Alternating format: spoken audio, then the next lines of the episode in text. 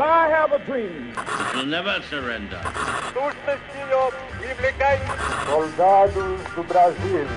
A luta da seleção.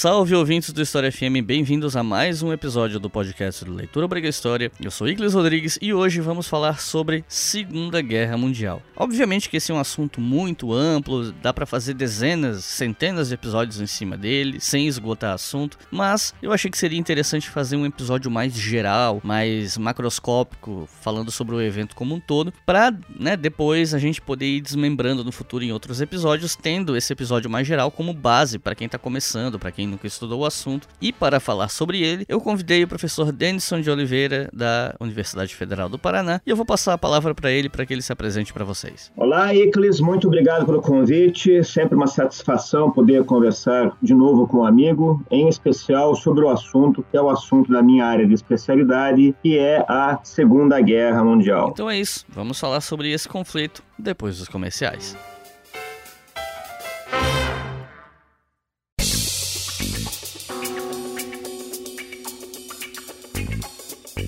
Pessoal, só queria falar para vocês, para aqueles de vocês que forem ouvir o episódio até o final, lá na frente no terceiro bloco, o professor Denison, quando vai falar sobre a rendição japonesa e falar de um livro que demonstrou a partir de documentos e atas de reuniões da alta cúpula japonesa, que na verdade os, os japoneses se renderam por conta da entrada do Exército Vermelho na guerra e não por conta das bombas atômicas, o professor Denison falou que esse livro John Toland se chama Empire of the Sun. Na verdade, o Empire of the Sun é um outro livro de um outro autor. Na verdade, o livro do John Toland que fala sobre isso se chama The Rising Sun. É que na hora quando a gente conversou, eu achei que ele estivesse referindo a outro livro, eu, mesmo não, não percebi, o professor se confundiu, o que diga essa passagem é super normal, porque eu vivo confundindo o nome de livro e autor também. Mas só avisar vocês para caso vocês forem procurar na internet, acabar não comprando o livro errado, alguma coisa assim, né? Então, se vocês ouvirem aquele trecho, se interessarem e quiserem saber mais, lembrem-se, o nome do livro é The Rising Sun do John Toland e não Empire of the Sun, como está no episódio mais adiante, beleza? E agora sim, fazendo os avisos de sempre, queria avisar vocês que o Café História tá com artigos novos na praça. No dia que esse episódio tá indo ao ar vai ter artigo novo também, mas no momento que eu tô gravando isso, um dos artigos mais recentes, que foi publicado no dia 28, que é o dia que eu tô gravando isso aqui, inclusive, se chama Certificado de cura já foi usado no passado para dar liberdade de movimento após epidemias. É um texto do Bruno Leal onde ele comenta o tal passaporte de imunidade que algumas autoridades alemãs e britânicas estão discutindo para dar para o pessoal que né, já foi imunizado para o Covid-19 e tal. E aí ele fala que no século XVIII a monarquia francesa já usou alguma coisa parecida com essa para dar a possibilidade de circulação a um pessoal que já tinha se curado de uma, um surto de peste bubônica bem violento que tinha acontecido no século XVIII. E além desse, também tem um texto sobre a história da cloroquina. Esse remédio que tá todo mundo falando o tempo todo, que vivem né, brigando na internet por causa dele. Tem um texto lá no Café História sobre a origem desse remédio, como ele surgiu e o contexto do surgimento dele. Então, se vocês quiserem ler esses e mais textos sobre a história escritos por especialistas da área de ciências humanas num portal sério sobre história, acessem caféhistoria.com.br.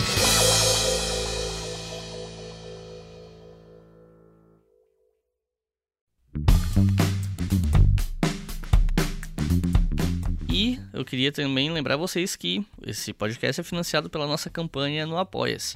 Não só ele, né? Os outros podcasts que a gente produz aqui, o Colunas de Hércules, Estação Brasil, o História Noturna e os planos para o futuro que aos poucos a gente está trabalhando para fazer acontecer, tudo isso é financiado pela sua contribuição. E os nossos novos apoiadores são Nicole da Silva, Marcos Alberto Rambo, Iago Bentes, Gilson Urbano de Araújo, Elisa Cruz, Joel Paviotti, Raquel Scaff Junte, Flávio Maia da Costa, Aline Queiroz, Gilson Oliveira, Alexandro Matias, Roberta Barros, Júlio César Ribeiro, Marcos de Nápoli, Dailan Rodrigues Barbosa, Albertino Júnior, Guilherme Pires, Priscila Bergonzi, Humberto Carvalho, Roselaine Barrinha, Silvia Pelanda, Vicente Cartacho e Cisane Bordim. Pessoal, muito obrigado pelo apoio, eu espero que vocês gostem desse episódio. Vocês estão podendo ouvir esse episódio primeiro, inclusive, todo mundo que apoia com 5 reais ou mais pode ouvir os episódios com antecedência. Então, espero que gostem não só dele, mas dos próximos episódios que virão.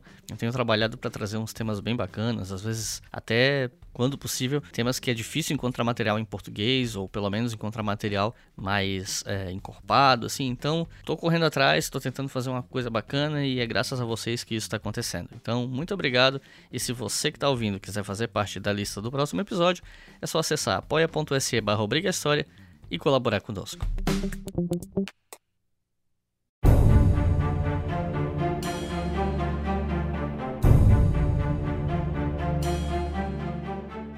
Para falar de Segunda Guerra Mundial, não adianta a gente começar falando sobre a invasão da Polônia em 1 de setembro de 1939, porque é necessário falar sobre os precedentes históricos dessa guerra. Né? Nós temos aí diferentes marcos temporais onde dá para começar a falar sobre o assunto, mas eu vou deixar isso ao seu critério, já que você é o convidado do episódio. Então, por onde você começaria a falar sobre os precedentes históricos da Segunda Guerra Mundial? A Segunda Guerra Mundial é a soma de pelo menos três grandes conflitos diferentes. Né? A Segunda Guerra Mundial é a superposição de três guerras, né, que tem cada uma a sua origem, cada uma tem a sua especificidade. Uma dessas guerras é a guerra entre os grandes impérios que têm sede na Europa, né, o francês, o britânico, o alemão, que remonta, inclusive, aí a antes da Segunda Guerra Mundial, remonta à Primeira Guerra Mundial e mesmo antes da Primeira Guerra Mundial, com a corrida imperialista. Então, a Primeira Guerra, dessas várias guerras que compõem a Segunda Guerra Mundial, é, sim, a guerra entre impérios rivais, a guerra interimperialista, colocaria também nesses impérios que disputam entre si a hegemonia mundial, os Estados Unidos, que tem um imperialismo informal, mas não deixa de ser também um imperialista. Uma segunda guerra que se soma a essa Segunda Guerra Mundial é a guerra de destruição da União Soviética a guerra anticomunista, a guerra antibolchevique, o projeto nazista de destruição da União das Repúblicas Socialistas Soviéticas, que acaba sendo até a maior parte dessa Segunda Guerra Mundial na Europa e tem essa especificidade. Embora houvesse, sim, a pretensão nazista, sim, de fazer das terras que compunham a União Soviética parte do seu império, essa não é propriamente uma guerra entre impérios, uma guerra imperialista, é uma guerra de destruição, é uma guerra total, uma guerra de genocídio, é fundamentalmente uma guerra racial. Então, a guerra contra a União Soviética, a guerra para erradicar o comunismo da face da terra, é uma segunda guerra que se soma nesse conflito mais amplo da Segunda Guerra Mundial. E uma terceira guerra importante que faz parte dessa Segunda Guerra Mundial é a Guerra de Libertação Nacional Chinesa.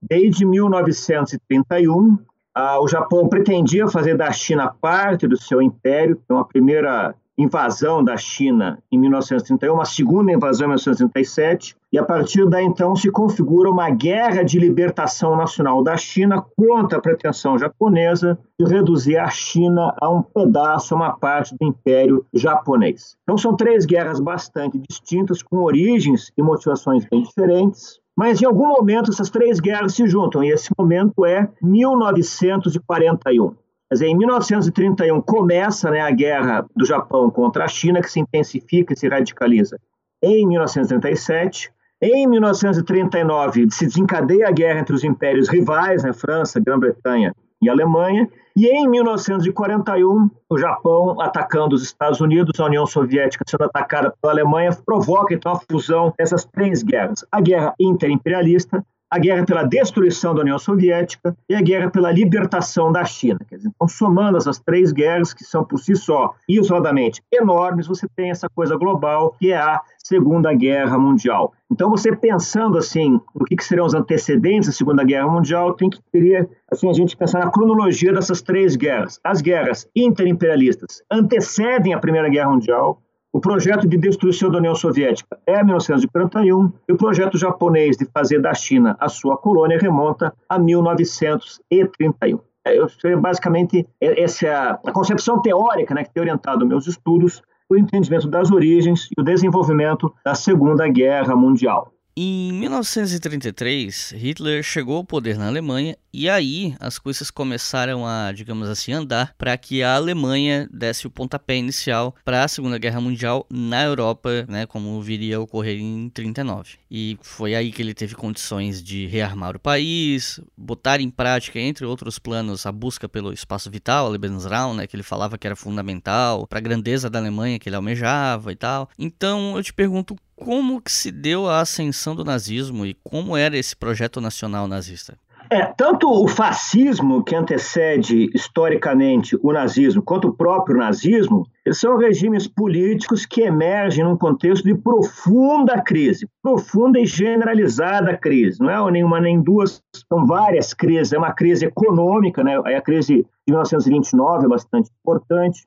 É uma crise política, que é uma crise da democracia liberal, que a gente vê se arrastando aí até hoje, né? a democracia não consegue realizar a vontade do povo. É uma crise também social, né? o desemprego, a fome, a miséria, né? que leva à radicalização do discurso político. É uma crise do sistema político partidário que não representa mais nada, nem mais ninguém, descolados da realidade, reduzidos a grupelhos interessados em disputar o poder pelo poder. Então, da soma dessas várias crises é que você entende tanto o fascismo quanto o nazismo. O que tem de distintivo, o que tem assim de realmente específico, tanto no caso do nazismo quanto do fascismo, é o medo do comunismo. Então, você pensa assim, ah, mas crise sempre teve, crise sempre vai ter, crise sempre existirá. Sim, mas no contexto da Primeira Guerra Mundial, além da crise econômica, da crise política, da crise social, havia um enorme medo do comunismo por conta da eclosão da Revolução Bolchevique em 1917, na Rússia, que se fala União Soviética.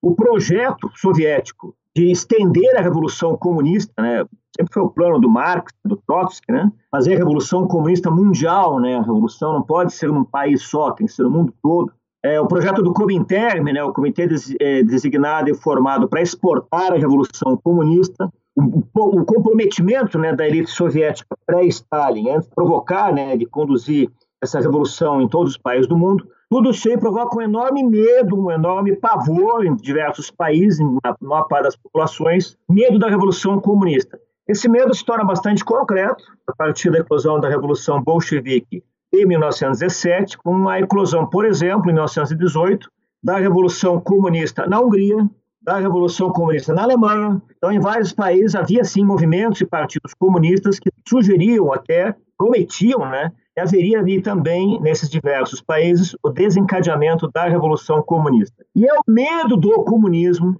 é o anticomunismo, o combate a esse comunismo, que é o principal motor, vamos dizer assim, que faz avançar os partidos fascista e nazista. E uma questão que eu acho interessante é o que, que, se entendia por comunismo naquela época. Né? E havia, a partir de 1917, um regime comunista na Rússia, que tinha como propósitos claros, explícitos, né, desde o manifesto do Partido Comunista de Karl Marx, né, o propósito de erradicar a propriedade privada, o propósito de fazer um nivelamento social, né, de acabar com as classes sociais, e é uma questão que as pessoas colocam, é, mas então qual que é o problema, né? Porque a grande massa da população não é proprietária privada. Classes proprietárias privadas é uma minoria pequenininha. A grande massa da população já é pobre, né? Porque teria que temer, né? A revolução comunista, né? Essa prometia justamente a libertação da classe operária, a elevação material e moral dos mais pobres, dos mais desfavorecidos. Aí é importante a gente ver qual que é o contexto mais amplo dessa revolução bolchevique, porque além, para além do projeto econômico, vamos dizer assim, de acabar com a propriedade privada, com as classes sociais, também haviam questões morais. Lembrando sempre que o próprio Marx dizia que a religião é o ópio do povo, e é o regime comunista que se instaura a partir de 1917 na Rússia, ele é um regime ateu deliberadamente ateu, inimigo de todas as confissões, que se mobiliza para erradicar as várias igrejas, né, em especial a igreja ortodoxa, que não tem importância na Rússia, destruir os templos, desacralizar os templos, acabar com os feriados religiosos, com a confissão organizada, com as igrejas organizadas, era também um propósito da Revolução Bolchevique. Ainda no campo moral, a questão sexual. É importante a gente lembrar que a Revolução Bolchevique ela descriminaliza o aborto, e também descriminaliza a homossexualidade. Quer dizer, não é mais crime as mulheres abortarem, não é mais crime as pessoas terem relações sexuais com pessoas do mesmo sexo. E também havia no bojo dessa questão moral a questão da rearticulação da família.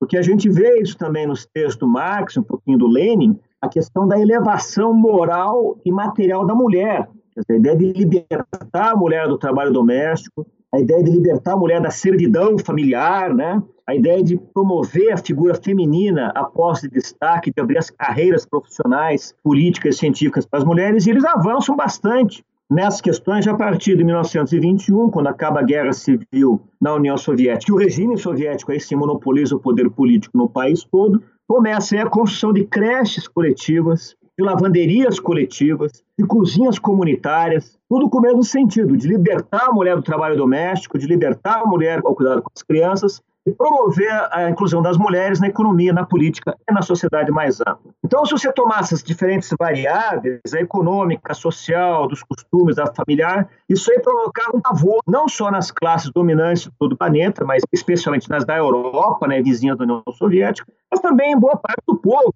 o povo que era praticante de várias religiões, né, o povo que era devoto de várias igrejas, fica apavorado com a possibilidade das igrejas serem extintas, a liberdade religiosa acabar, né? Aí, a questão do machismo, né, do patriarcalismo, que não é exclusivo dos homens, né? As feministas têm esse equívoco, né? Tanto o patriarcalismo quanto o machismo são entranhados tanto nos homens quanto nas mulheres. Então, por conta da prevalência desse machismo, desse patriarcalismo, a ideia da libertação feminina, a ideia de descriminalizar o aborto, a proposta de acabar com a criminalização da homossexualidade, ela tem um efeito profundo, né, um impacto muito intenso nas populações de diferentes países europeus que tomam como referência assim do fim do mundo, vamos dizer assim, do colapso dessa ação ocidental, o triunfo eventual de uma revolução comunista. Então, por aí a gente vê como era ampla, como era diversificada, como era extensa, né, as diferentes reações contra a vitória da Revolução Bolchevique na União Soviética em 1917 e como que tanto Mussolini quanto Hitler souberam se aproveitar desse medo do comunismo, esse medo da Revolução Bolchevique e fazer do anticomunismo, fazer do combate ao comunismo o principal carro-chefe, né, o principal emotif né, dos seus movimentos e dos seus partidos políticos. Então, pensando bem objetivamente, como é que se explica o fascismo, como é que se explica o nazismo? Sim, contexto de profunda crise, sim, econômica, sim, social, política, e coroando, né, encimando né, essa crise, essa desestruturação social bastante grande que é legada pela Guerra Mundial, o medo do comunismo, o medo de uma revolução bolchevique, que realmente são questões que dão muita força, né, revestem de muita relevância tanto o fascismo quanto o nazismo. E como a comunidade internacional lidava com o nazifascismo antes da guerra? Estados Unidos, União Soviética, França, Grã-Bretanha, entre outros. Como era a relação entre eles e a Alemanha nazista e a Itália fascista? Ah, essa é uma questão que hoje está bastante bem resolvida, né? parece bastante claro né? a dubiedade, dúbio, né? com que as potências imperialistas, capitalistas se dirigiam, né? se relacionavam com os países nazifascistas, a Itália e a Alemanha. Que, por um lado, esses países eram países com uma tradição democrática já bastante consolidada, né? e olhavam, então, com repulsa, com horror, a instalação de uma ditadura fascista, uma ditadura nazista. Mas, por outro lado, isso a gente vê em várias lideranças né, na Inglaterra e na França, havia uma profunda admiração pela capacidade que o fascismo e o nazismo tinham de justamente combater o comunismo. Então, o tempo inteiro você, você vê as lideranças da França, da Inglaterra, dos Estados Unidos oscilando entre apoiar ou combater o Mussolini, apoiar ou combater o Hitler, porque da mesma maneira que eram potências, digamos, imperialistas, né, rivais, eram impérios rivais, por outro lado, eram nações que eram vistas como escudos, com proteções, como salvaguardas contra o perigo da Revolução Bolchevique. E aí eles tinham muito apoio internacional. Então, o Hitler, durante muito tempo, ele cultivou esse medo do comunismo, né, que havia na França, na Inglaterra, nos Estados Unidos. Mussolini também fez isso. Eu acho que o episódio mais significativo dessa dubiedade né, da França, da Inglaterra, dos Estados Unidos é a Guerra Civil Espanhola. Desde o primeiro minuto que começa a rebelião dos generais espanhóis contra o governo espanhol, em 1936, desde o primeiro minuto que começa essa guerra, as potências democráticas, capitalistas, França, Inglaterra, Estados Unidos, estão com essa postura dúbia. Ah, que horror, um golpe militar, um golpe militar apoiado pelo Mussolini, um golpe militar apoiado pelo Hitler, que apoiam né, os generais liderados pelo Francisco Franco, né, em rebelião, em guerra contra a República. Que horror, né, ter mais uma ditadura de inspiração nazi-fascista. Mas, por outro lado, que bom, né, porque o governo espanhol ele é de esquerda. Ele, na sua composição, na sua coalizão de partidos, tem partidos de esquerda. É um governo nacionalista, preocupado, por exemplo, com a nacionalização das minas, das fontes de energia, dos serviços públicos. E isso assusta os investidores, que são setores da economia espanhola que estão na mão dos capitalistas britânicos, franceses, americanos.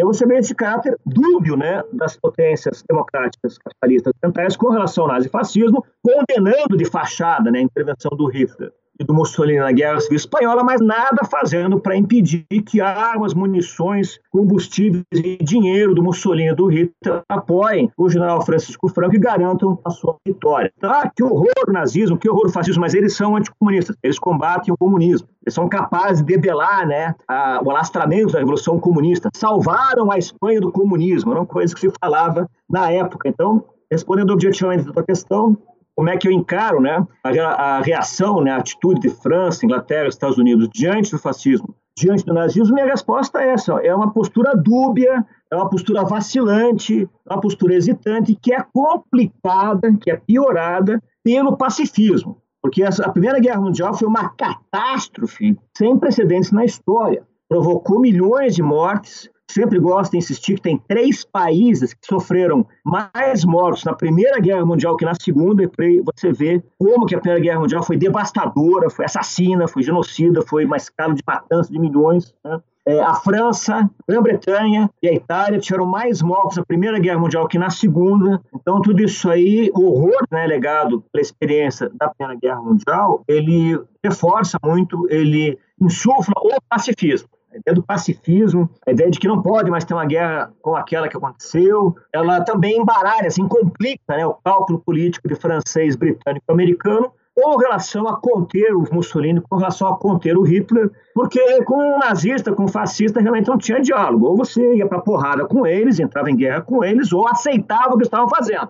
E deu o movimento pacifista, né, tem uma parcela de responsabilidade muito grande, porque mobilizava as pessoas contra uma resposta adequada ao nazismo, contra uma resposta adequada ao fascismo, que só poderia ser a violência, só poderia ser a guerra, só poderia ser a contenção do nazismo e do fascismo com base em forças armadas, né, na declaração de guerra. E aí o pacifismo também embaralhava bastante né, a possibilidade de você organizar uma reação contra o nazismo, organizar uma reação contra o fascismo. Então, pensando objetivamente o que você me perguntou, eu te diria que essa atitude é basicamente motivada por duas coisas: o anticomunismo, prestigiar, vamos dizer assim, Mussolini e Hitler, e o pacifismo, que paralisava as reações que são as reações adequadas à escalada das agressões, tanto do Mussolini quanto do Hitler. E como começou a guerra de fato? E aí, quando eu digo começou de fato, eu estou ah, aqui me apegando à cronologia oficial da guerra iniciada em 1 de setembro de 39, né? Como é que foi essa invasão da Polônia, como ela se deu, o resultado, como é que foi esse começo de guerra?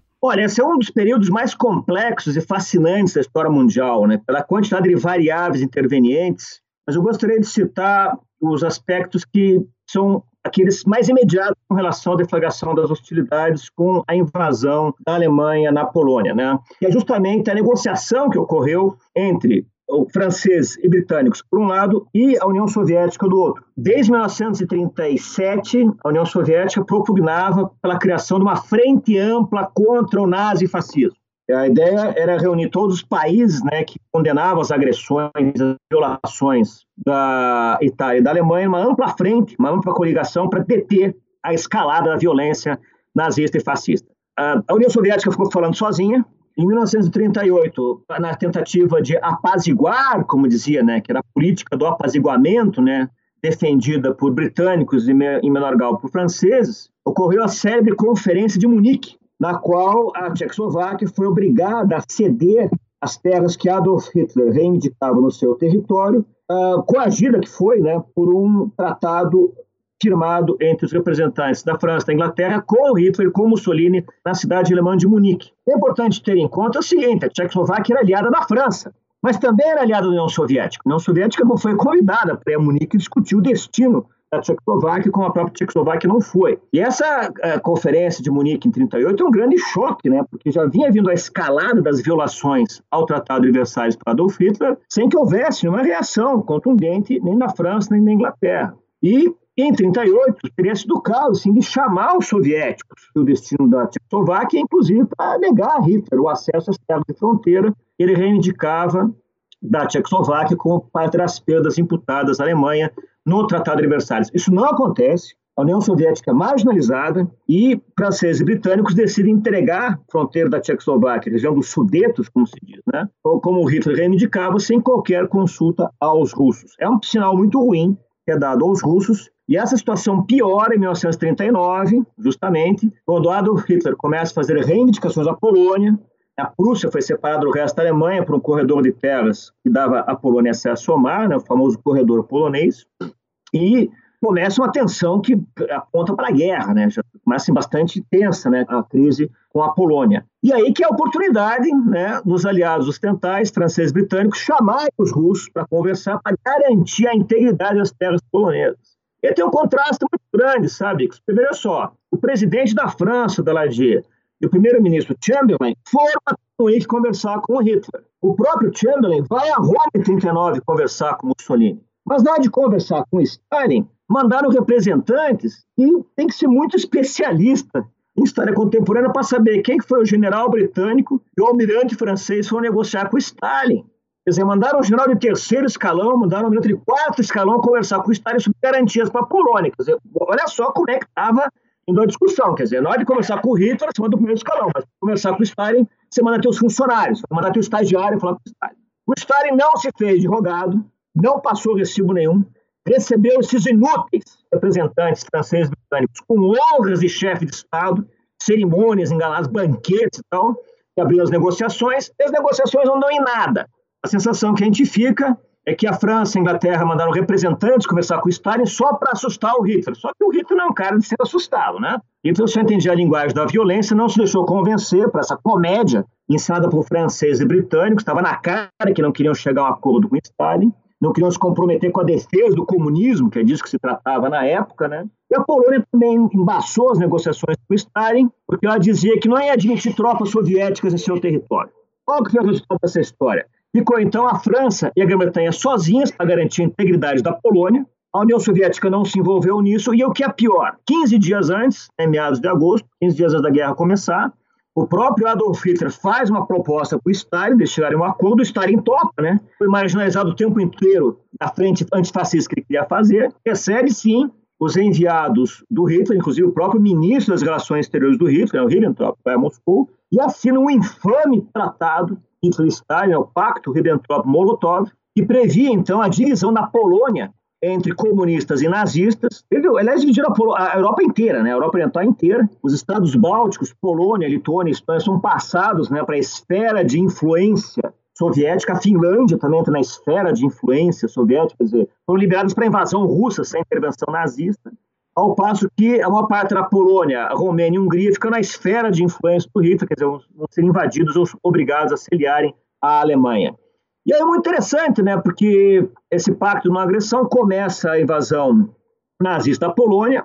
Duas semanas depois, o próprio Stalin também invade a Polônia para pegar a parte que cabia na divisão dos despojos. Agora, o que eu acho mais interessante nessa história é a atitude de franceses e britânicos, porque eles garantiram a integridade territorial da Polônia. O Hitler invade a Polônia, eles fazem o quê? Fazem textão no Facebook, né? fazem declarações de protesto, fazem, como é que é, manifesto de, de trocadilho, é ridículo. Os nota poloneses, de repúdio. É, vamos fazer uma nota de repúdio, justo. Então, os poloneses ficam perplexos, mas peraí, vocês disseram que ajudar a gente, não fazem nada, tem nada. A Marinha Britânica, obviamente, bloqueia o comércio naval alemão, que interessa muito ao capitalismo britânico, encerrar né, a influência do seu principal rival nas, na venda de mercadorias além mar, né, isso eles fazem, né, interesse deles. Agora, concretamente, era para a França ter atacado a Alemanha. E se você vai ver no célebre livro do uh, general, perdão, capitão, ex-capitão do exército britânico, Liddellhart, né, que é um dos mais importantes analistas militares do Entre Guerras, né, ele fez o Liddellhart, um livro muito interessante, no qual ele entrevistou generais alemães depois da Segunda Guerra Mundial. Um livro muito bacana. Pode ser aqui uma primeira recomendação de leitura para os nossos ouvintes. O livro que chama-se O Outro Lado da Colina. No livro que se chama O Outro Lado da Colina, Liddellhart, entrevistando os generais alemães do pós-guerra, revela que o maior medo dos generais alemães, os profissionais da guerra, né, que travavam a guerra por Hitler, é que durante a invasão da Polônia eles fossem atacados pela França. E não sobrou ninguém para guarnecer a fronteira com a França, eles deslocaram todos os efetivos para fazer uma guerra rápida contra a Polônia, e os próprios estoques de munição da Alemanha não iam segurar uma segunda frente se a França invadisse a Alemanha. E eles ficaram perplexos de não terem sido invadidos, aliviadíssimos que não foram atacados, que não conseguiriam travar uma guerra ao mesmo tempo contra a Polônia, contra a França e a Inglaterra. Mas foi isso que aconteceu. A França e a Inglaterra se comprometem com a integridade territorial da Polônia e fazem nada. Entregam a Polônia a sanha, né, o bestialismo da invasão nazista, né, que vai matar de 5 a 7 milhões de poloneses ao longo da ocupação nazista da Polônia durante a Segunda Guerra Mundial. Isso foi realmente um vexame histórico foi assim de um cinismo, uma hipocrisia. E para coroar esse edifício né, de responsabilidade política, é disso que se trata, né? Eles se comprometem a defender um país, o país atacado, você não faz nada. Coroando isso tudo, é e é uma questão também para a gente deixar para os nossos ouvintes, já que a França e a Inglaterra garantiam as fronteiras da Polônia contra o Hitler, ela fazer o mesmo contra o Stalin. Ah, vocês declararam guerra contra a Alemanha porque invadiu a Polônia? Ok, mas a União Soviética também invadiu a Polônia. E fizeram o quê? Nada. Também fizeram cara de paisagem, fizeram lá manifesto de protesto, textão no Facebook, mas não fizeram nada contra a União Soviética, fizeram de conta que a União Soviética também não havia invadido a Polônia. Então, esse começo da Segunda Guerra Mundial é de um cinismo, é de uma hipocrisia, é de uma irresponsabilidade política que realmente desafia a imaginação e deve ficar aí eternamente como lição nos contextos futuros em que a gente haja a, o constante e a presença de nações dispostas a resolver os problemas internacionais usando da violência da invasão militar. E paralelamente ao que estava acontecendo na Europa, já estava rolando alguma coisa na Ásia, como você mesmo falou, da, do recrudescimento da invasão japonesa à China em 1937, né? Então eu te pergunto, como é que foi essa expansão japonesa? Por que, que ela acontece? Como aconteceu e como o contexto desse expansionismo viria a levar os japoneses a atacar Pearl Harbor e assim dar o pretexto para os Estados Unidos entrarem na guerra? É, essa também é das questões mais interessantes, mais fascinantes mesmo da Segunda Guerra Mundial, né? Porque o Japão é um caso para a gente ser tá sempre estudando, né? O Japão é um caso que realmente provoca, desafia o historiador, porque o Japão é uma, uma trajetória histórica que nega a ideia do destino histórico. Né? O destino histórico do Japão era passar por aquilo que a China passou, quer dizer, virar colônia, virar pátria dos impérios europeus e americanos. Isso não acontece. Interessante que o Japão, que se conservou fechado ao comércio, ao contato exterior até meados do século XIX, a partir daí desenvolve uma política bastante agressiva de modernização. O historiador conhece como sendo a restauração Meiji, né? cuja elite entende que para o Japão evitar o destino da China, que é virar colônia dos outros, o Japão tem que se industrializar, o Japão tem que se modernizar, o Japão tem que construir forças armadas que garantam a defesa e a segurança nacional. Isso acontece, e com o desdobramento disso, o Japão, que é um país muito pobre em recursos naturais, eh, praticamente nem tem petróleo no Japão, pouquíssimos minerais estratégicos, ele acaba seguindo a mesma trilha dos demais impérios né, que haviam dominado todo o século XIX, percebendo que é necessário, então, conquistar as terras onde se pode obter combustíveis, matérias-primas e mercado consumidor para sustentar o seu crescimento industrial. E aí, já em 1895, o Japão traz uma guerra contra a China, a China já bem enfraquecida, né?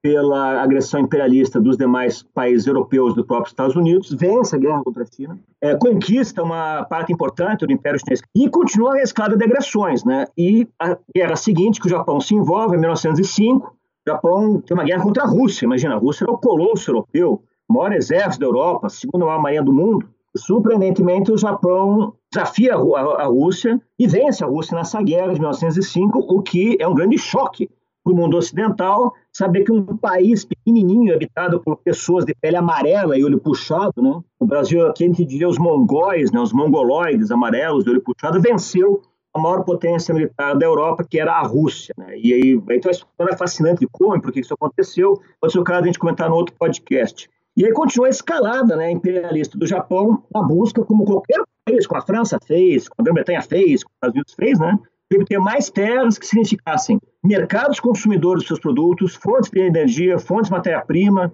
e assim que o Japão decide fazer de toda a China parte do seu império, começando com a invasão em 1931 de uma província semi-autônoma da China, a Manchúria, uma província riquíssima, mas que é ligada à capital em Pequim.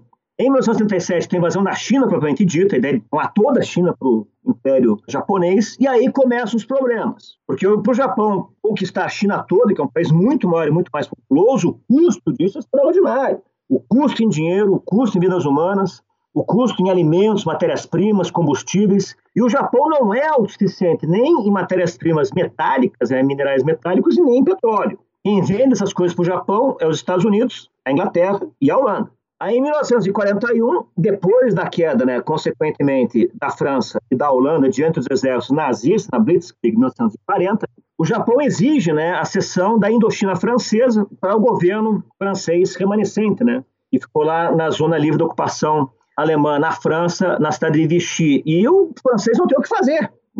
Vão defender a Indochina se perderam até a França metropolitana, o Japão pega e invade, também anexa a Indochina, toda a Península Indochina, Vietnã, Laos, Camboja, faz parte do seu império, que era anteriormente do Império Francês. É aí então, junho de 41, é somente aí então que o governo Roosevelt consegue convencer o Congresso a tentar assegurar, tentar deter, ainda por meios pacíficos, a escalada da agressão militarista e imperialista japonesa.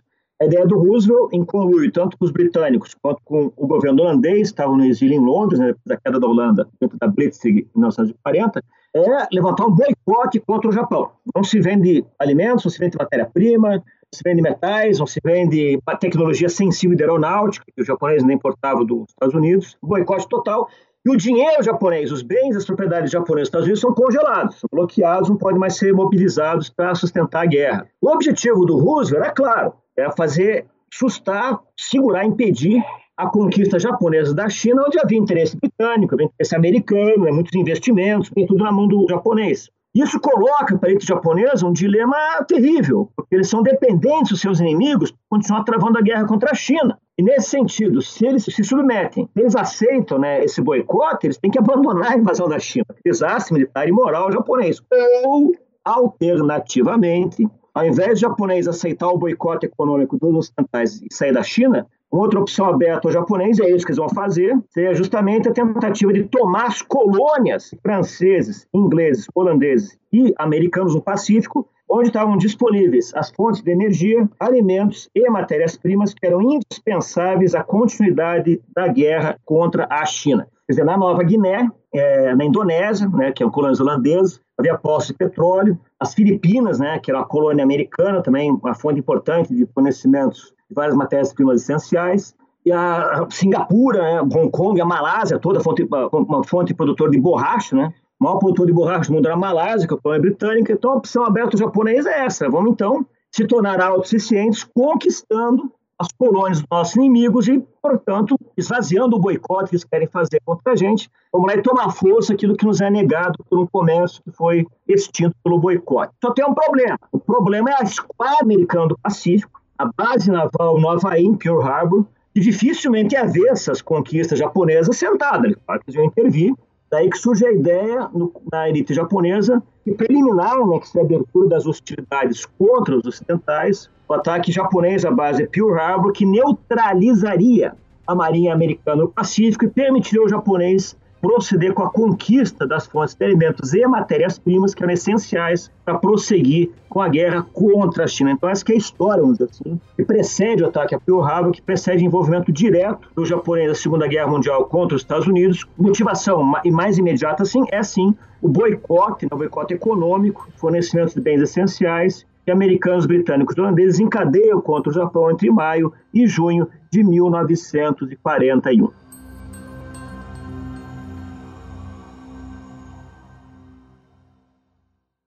Você está ouvindo o História FM.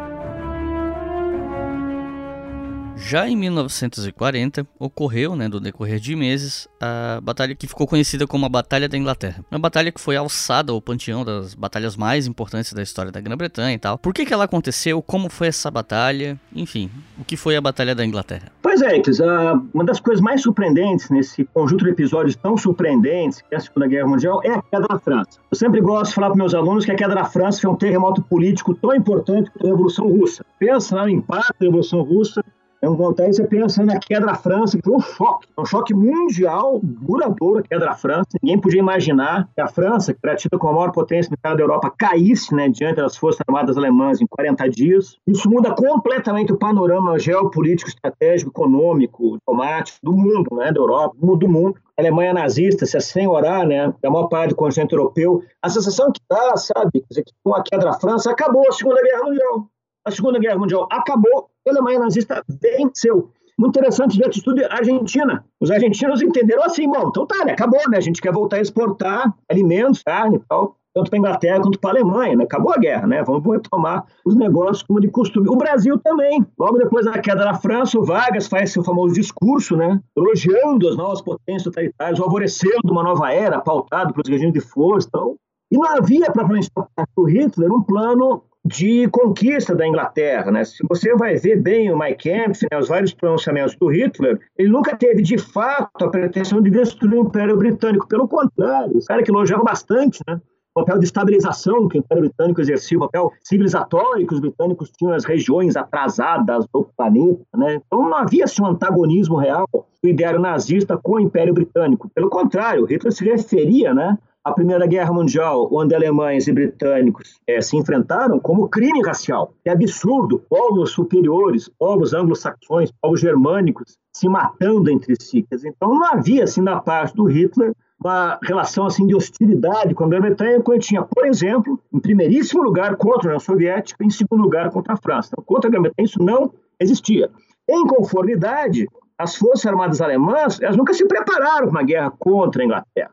O almirante Raeder dizia né, que a marinha alemã só estaria pronta para uma guerra contra a Grã-Bretanha em 1946, e se gastasse muito dinheiro, porque a marinha britânica ainda era a maior do mundo. Uh, o Hermann Goering, né, comandante da Luftwaffe, né, chefiava uma força de aeronaves que jamais foi pensada no sentido estratégico, né, de longo alcance, de atingir as fontes do poder do inimigo, por exemplo, com bombardeios quadrimotores de grande alcance. Não existia na Luftwaffe. A Luftwaffe, força alemã, era uma força de ataque ao solo é uma força aérea que ajudava o exército a avançar, não era para paralisar os centros de produção industrial e material bélico do inimigo, como, por exemplo, depois britânicos e americanos vão fazer. Quer dizer, então, não só não havia uma hostilidade arraigada contra a Grã-Bretanha, como também não havia os meios militares para a guerra contra a Grã-Bretanha. Mas aí tem um impasse, porque com a queda da França não ocorre a rendição dos ingleses. Dizer, o Hitler até esperava isso acontecesse, né? vamos continuar fazendo o quê aí, né? Estão bloqueados pelo mar, estão sob ameaça ataque aéreo, perderam seu grande aliado no continente da França. O Hitler esperava, sim, contava de Grã-Bretanha também chegasse a um acordo com ele depois da queda da França. Só que isso não acontece. De forma alguma, isso não acontece. A nova liderança britânica, né, a autoridade do Churchill, decide que a guerra continue e que, sim, vão continuar resistindo ao nazismo. E aí o Hitler fica imaginando se uma demonstração de força não seria necessária para convencer os ingleses a capitularem. E aí começa, então, essa demonstração de força que passou a história com a Batalha da Inglaterra. E é basicamente uma batalha aérea, né? Pela primeira vez, a Força Aérea Alemã, a Luftwaffe, tem que travar o conflito sem ajuda, né? Dos elementos de terra, sem estar em apoio às divisões Panzer, né? As, as divisões blindadas do exército alemão, que não participam, pessoalmente, da batalha, e tem que sozinha cumprir um objetivo estratégico de grande alcance, que é destruir uma força inimiga que está salvo num arquipélago distante né, tem fábricas também de aviões, montação de aeronaves e tal, nesse arquipélago distante que é a Grã-Bretanha. Então é uma guerra assim que é bastante desfavorável para a Luftwaffe, mas, por incrível ironia da história, a Luftwaffe se sai melhor do que se poderia esperar. Em algum momento, que é em setembro, outubro de 1940, a, a RAF começa a perder, claramente perdendo essa batalha, ela começa a perder mais aviões do que ela pode repor, a Royal Air Force começa a perder mais aviões do que a Luftwaffe está perdendo, as bases aéreas mais próximas do alcance das aeronaves alemãs são destruídas e abandonadas. Tem a, surge uma estimativa preocupante do lado britânico, e se a Batalha da Grã-Bretanha em setembro, outubro durasse mais 15 dias, eles perderiam a guerra, não teriam mais como continuar contendo os alemães, que iam ganhar o domínio do espaço aéreo e poderiam seguir destruindo impunemente as estações de radar britânicas, as bases aéreas da RAF, as fábricas de aeronaves militares britânicas. Então, é um prognóstico, assim, que embora tivesse sido inicialmente muito favorável aos alemães, acabou, né, por uma ironia do destino, né, com a boa dose de acaso, sendo bastante plausível a vitória da Inglaterra. Só que não, né, porque em algum momento o Hitler resolve intervir na condução das operações aéreas e decide, em represália, um bombardeio pequenininho, um ataque aéreo minúsculo que teve contra Berlim, por parte de aviões da RAF britânica, o Hitler decide a grande represália para incendiar Londres. Manda paralisar os esforços, as ações de combate, precisavam destruir a RAF e as suas instalações e tudo isso mobilizado para incendiar Londres. Coitada da ocupação civil, né? Porque no decorrer da Segunda Guerra Mundial, 60 mil britânicos foram mortos por ataques aos alemães, mas isso não ganha guerra. Não é isso que ganha guerra. Então, esse desvio do foco da destruição da RAF, em prol da destruição de Londres, dá a RAF tempo de recompletar o seu plantel de aeronaves e manter a defesa aérea britânica até em meados de outubro, novembro, quando finalmente as condições climáticas né, tornam inviável qualquer invasão alemã da Grã-Bretanha, que de resto nunca foi planejada a sério. Né? Muito interessante comparar a documentação alemã, o pouquinho de planejamento que os militares alemães faziam para invadir a Grã-Bretanha, em comparação com o maciço planejamento, a enorme coleta de informações que eles dedicavam à União Soviética. Aliás, o próprio Hitler pretendia invadir a União Soviética já em 1940, mas pouca gente sabe. Mas depois do êxito fenomenal que foi a queda da França, o Hitler queria já em seguida ir para a União Soviética, já invadir a União Soviética já em 1940, só que para praticável, né? Fácil estado de exaustão das Forças Armadas Alemãs depois da queda da França e também, lógico, pela oposição que a Grã-Bretanha estava fazendo. Então é tudo muito duvidoso, sabe? Se de fato a Alemanha pretendia invadir a Grã-Bretanha, se tentasse de fato haveria um prognóstico de êxito, é tudo muito nebuloso em comparação com o caráter inequívoco, com a mobilização indisfarçável né, de recursos, de tempo, dinheiro, né, de energias humanas, que já em 1940 Adolf Hitler estava dedicando ao projeto né, da destruição da União Soviética, que era uma ideia já claramente expressa desde 1925, né, desde a primeira edição do Mein Kampf, né, a ideia de destruir sim a Rússia, destruir sim a União Soviética, travar uma guerra racial contra os eslavos inferiores e povos subhumanos né, que habitavam a União Soviética. Eu mesmo coloco em dúvida no meu mais recente livro se houve mesmo uma batalha da Inglaterra, né, se havia mesmo esse propósito, é hoje para o qual o historiador não consegue encontrar fontes que sejam realmente conclusivas. E depois desse contexto, né, os alemães acabam indo para o norte da África. Assim como os italianos foram para o norte da África por conta de interesses coloniais e tal. Especialmente os britânicos se envolvem na luta no norte da África contra alemães, italianos. O que leva essas potências a lutarem no norte da África? Essa é uma, uma história à parte, assim, que não estava nos planos do Hitler e nem do Churchill, né, lutar na, no norte da África. Né. O que aconteceu foi o seguinte: é, em junho de 1940, a França já estava prostrada, está em boa parte tomada pelas forças alemãs, no finalzinho da campanha da França, o Mussolini oportunisticamente declara guerra à França e à Inglaterra. No que se refere à Inglaterra, o plano do Mussolini, que a Itália é possuidora da Líbia, né? a Líbia é uma colônia no norte da África, o plano Mussolini é partindo da Líbia invadir o Egito, que é a colônia britânica vizinha, para tomar o canal de Suez, para tomar os poços petrolíferos britânicos do Iraque, enfim, tomar a parte britânica e do Império Britânico no, no Mediterrâneo. O Hitler nunca teve essas preocupações com o Mediterrâneo. Pelo contrário, era o Mussolini né, que falava em recriar o Império Romano, né, refazer o mar Mediterrâneo como o nosso mar, né, fazer o mar Mediterrâneo um mar italiano. Né. Parte importante né, desse projeto imperialista italiano era, sim, partindo da Líbia, em 1940, invadir o Egito. Então, o prognóstico da invasão italiana do Egito, que era colônia britânica, na origem é um prognóstico muito bom. O Mussolini tinha mais de 200 mil homens na Líbia para lançar contra os pouco mais de 34, 36 mil britânicos. Parecia mais ou menos claro que os italianos venceriam os britânicos sem a ajuda de ninguém em 1940. A invasão italiana é um fracasso, ela é paralisada rapidamente pelas poucas defesas britânicas e os italianos são contra-atacados. E esse grande exército que Mussolini tinha mobilizado para invadir o Egito é destruído por uma minoria de britânicos. A situação fica realmente perigosa, ao, ao risco sério da Líbia toda ser perdida, o que implicaria em varrer os italianos do norte da África, e aí, nesse, nesses tempos, nesse sentido, é que o Hitler atende um apelo do Mussolini para que envie reforços para ajudar a salvar a situação dos italianos no norte da África. Então, em janeiro de 1941, o Hitler envia né, esses reforços na forma de uma divisão blindada e outra motorizada, que foi colocado sob o comando de um dos mais famosos generais alemães, um dos mais hábeis, nem o general Erwin Rommel, já tinha uma extensa foi de serviço na Primeira Guerra Mundial, já tinha se revelado talento militar, e entre guerras e foi professor né, do Estado-Maior do Exército Alemão e autor do importante manual de táticas de infantaria. O Rommel, então, um sério militar muito importante, ele é enviado com esses reforços para o norte da África, isso muda completamente a situação, recoloca claramente a possibilidade dos britânicos serem expulsos do Egito, os britânicos perderem o canal de Suez, que é catastrófico, as comunicações do Império Britânico, e isso aí, então, leva a criação, como se diz língua militar, de todo o novo teatro de operações no norte da África, né, que vai se estender até 1943, até maio de 1943, quando finalmente ocorre um maciço desembarque anglo-americano nas colônias francesas do norte da África, na Argélia, no Marrocos, na Tunísia, e aí sim, somente aí então, as forças lango-italianas finalmente são esmagadas e expulsas, né, liquidadas do norte da África. Né? Mas a rigor, a gente também fala erradamente assim, né? Ah, luta no deserto. Não, deserto nada a ver. Ninguém tinha eh, interesse em disputar nada no deserto. O deserto nada de relevante. O decisivo era o Mediterrâneo.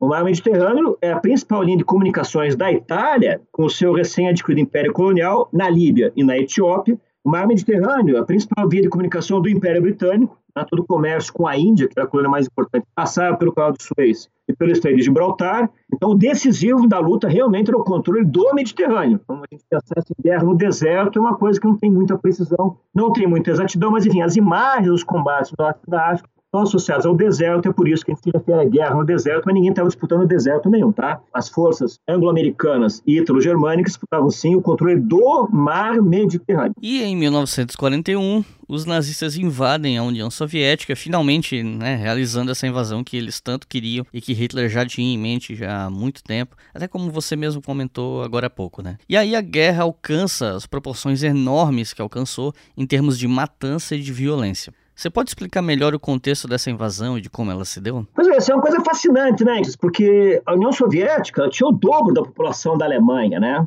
E tinha um PIB, né, um produto interno bruto igual ao da Alemanha, menos Europa ocupada, né? A Alemanha junto com a Europa ocupada era um outro colosso, né? Mas, enfim. Então a ideia dos nazistas atacarem a União Soviética parece uma coisa meio burra, assim, meio imbecil de se fazer, né? Ainda mais pelos precedentes muito funestos, a experiência anterior muito negativa, né, que o próprio Napoleão, né, também tinha conquistado a Europa toda, também era um gênero militar, ele sofre a sua pior catástrofe militar na Rússia. Né? Então, todos esses antecedentes, e a gente, assim, a gente vendo retrospectivamente, né, tende a associar a invasão nazista na União Soviética com uma tremenda burrice, uma coisa idiota. Interessante para pensar que houve muito mais oposição, muito mais reação dos generais do Hitler contra o ataque à França do que contra o ataque à União Soviética. Depois do enorme triunfo que eles escolheram contra a França, que, como eu insisto, abalou o mundo, né? foi um choque político contra a França igual da Revolução Russa.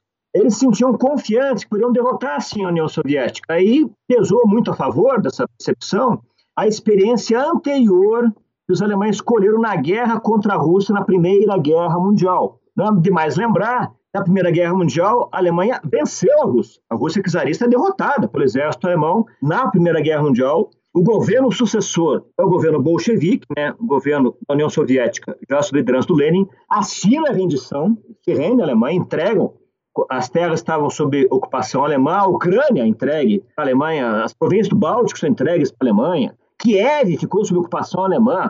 Vamos pensando o que foi a enorme vitória que a Alemanha colheu contra a Rússia na Primeira Guerra Mundial, tendo que enfrentar do outro lado, no outro fronte, no fronte ocidental, os exércitos francês e britânico.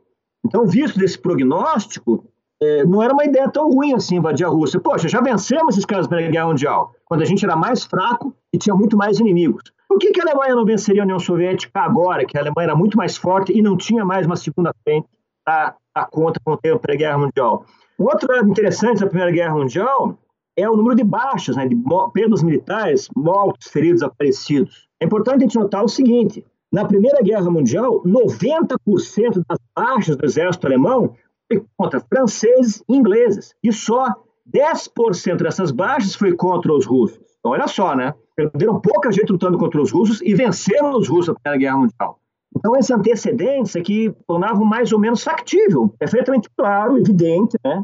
que a Alemanha venceria a União Soviética na Segunda Guerra Mundial como havia vencido a Rússia na Primeira Guerra Mundial. Daí a comparação que o operador faz, né? Poxa, teve muito mais discussão quando se tratou de invadir a Tchecoslováquia. Os generais temiam invadir a Tchecoslováquia pela reação francesa e britânica. Não aconteceu nada. Os generais temiam também invadir a França, queriam ser derrotados Primeira Guerra Mundial. Também não deu nada, né? Então, a arrogância, a soberba, a confiança, né, ao invadir a União Soviética era baseada tanto nos êxitos recentes quanto nos sucessos da Primeira Guerra Mundial. Então, por isso que a proposta do Hitler invadir a União Soviética tem reação, sim.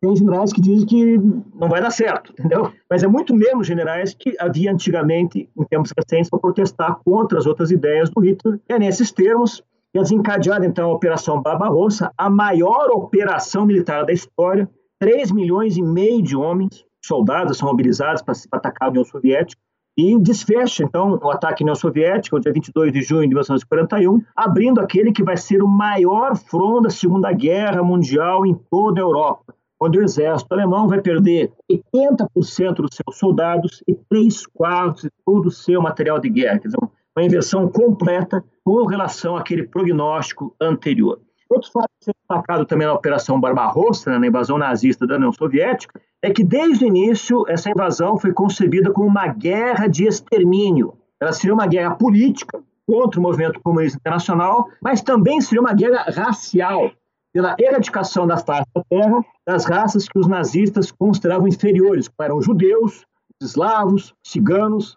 E logo no início da invasão é distribuída uma ordem às tropas alemãs que as isentava de crimes contra a população civil, que as dispensava de cumprir as convenções de guerra, né? que as isentava, enfim, de observar as normas de conduta e de ética que, por exemplo, em algum grau foram observadas contra os oponentes ingleses e franceses. Isso não acontece, absolutamente não acontece na invasão da União Soviética. Desde o início, está colocado claramente não é uma guerra para conquistar corações ou mentes, é uma guerra para erradicar, para matar, para exterminar. E é muito importante notar também que a invasão da União Soviética ela marca o início da assim chamada solução final, como dizia o alemão na Wendlösung, a solução final para o problema judeu, né, para Judenfrage, né, a questão judaica, né.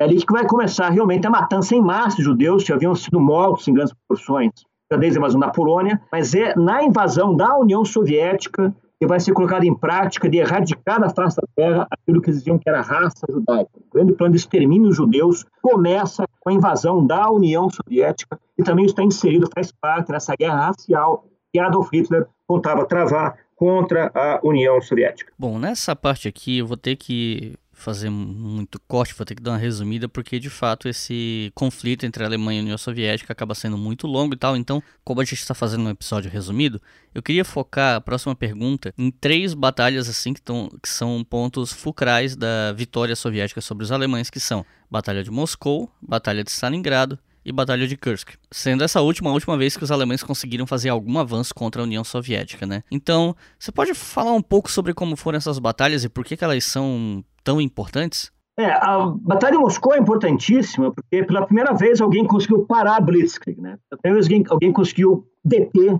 o avanço alemão, uma coisa bastante inédita, né? Mas isso aí depois de seis meses de guerra, né? E ao custo de ter perdido aí 3 milhões e meio de soldados, mais ou menos todos os soldados que o exército soviético tinha antes da guerra.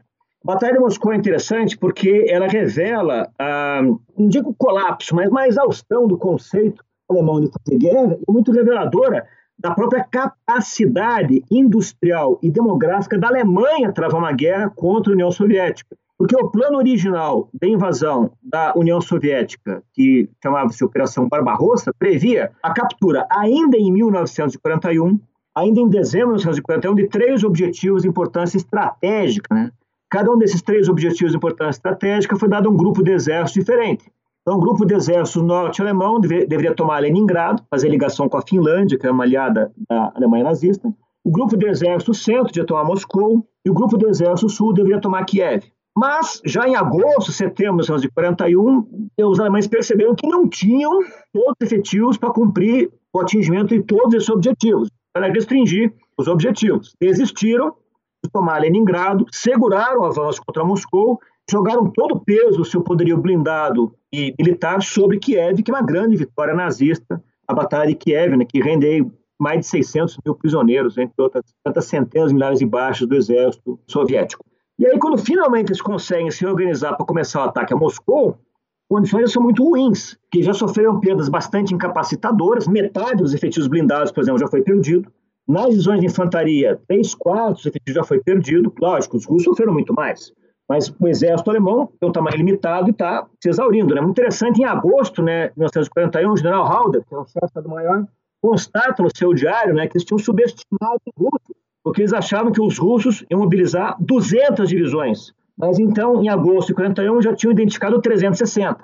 Então começaram a ver que eles não tinham todo aquele potencial para des destruir os russos. Mas conseguem, se enfocando com o objetivo de cada vez chegar até Moscou, E a grande surpresa na tentativa de tomar Moscou, que é a Operação Tufão, né, que começa em novembro de 41, é a súbita chegada de reforços russos. E vem da onde? De onde está vindo os exércitos russos inteiros, já fardados, equipados, treinados e armados para travar a guerra de inverno? De onde está vindo essas divisões? Estão indo na Sibéria.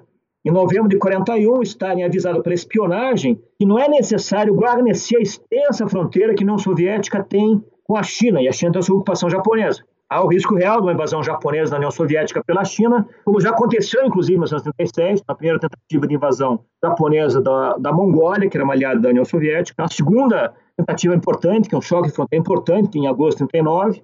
Havia o receio que houvesse, em algum momento, uma invasão japonesa da União Soviética, conjugada com a invasão nazista já em curso, as lideranças japonesas estão planejando atacar não a União Soviética, vão atacar os Estados Unidos, que acontece um mês depois. Isso então permite ao Stalin trazer esse grande exército da Sibéria, dezenas de divisões muito bem treinadas, equipadas, ambientadas com ambiente de biopolar, né? São trazidos para a batalha de Moscou e basicamente salvam Moscou. E mais importante que salvar Moscou é fazer uma grande contraofensiva que empurra os exércitos alemães para 200, 220 quilômetros de distância de Moscou, salvando a capital pelo resto da guerra. É um grande choque é uma lição muito importante que os alemães tomam é o fim da ilusão de que a Blitzkrieg seria capaz, numa guerra relâmpago, vencer a União Soviética.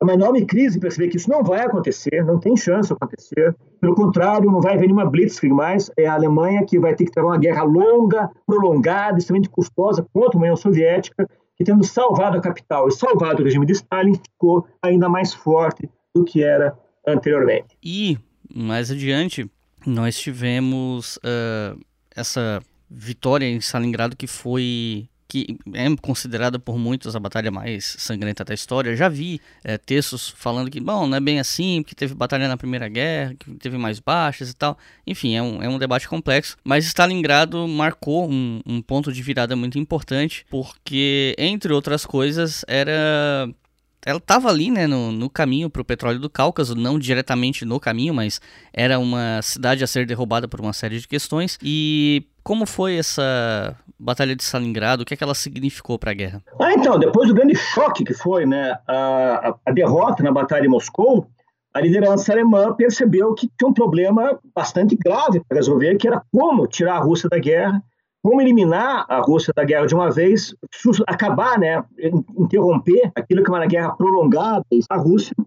E aí que surgiu, então, para o ano seguinte, para o verão de 1942, o plano de operações contra o setor sul da frente russa, que implicava num avanço até o Cáucaso, né, já tinham tomado a Crimeia em 1941, então 42 periferizando o Mar Negro, eles seguiriam ali pela borda do Mar Negro em direção ao Cáucaso, onde estavam os principais e os mais importantes poços petrolíferos que mantinham a economia de guerra da União Soviética funcionando. Então, eles deduziram que, se fossem capazes de avançar e tomar esses poços, eles não só negariam à União Soviética a possibilidade de continuar, continuar a guerra, como também tomariam para si essas fontes de energia que eram bastante importantes para o esforço de guerra alemão. Só que no caminho tinha um problema. No caminho tinha uma cidade chamada Stalingrado, uma cidade industrial e importante porto fluvial, pelas margens do rio Volga, o maior dos rios russos.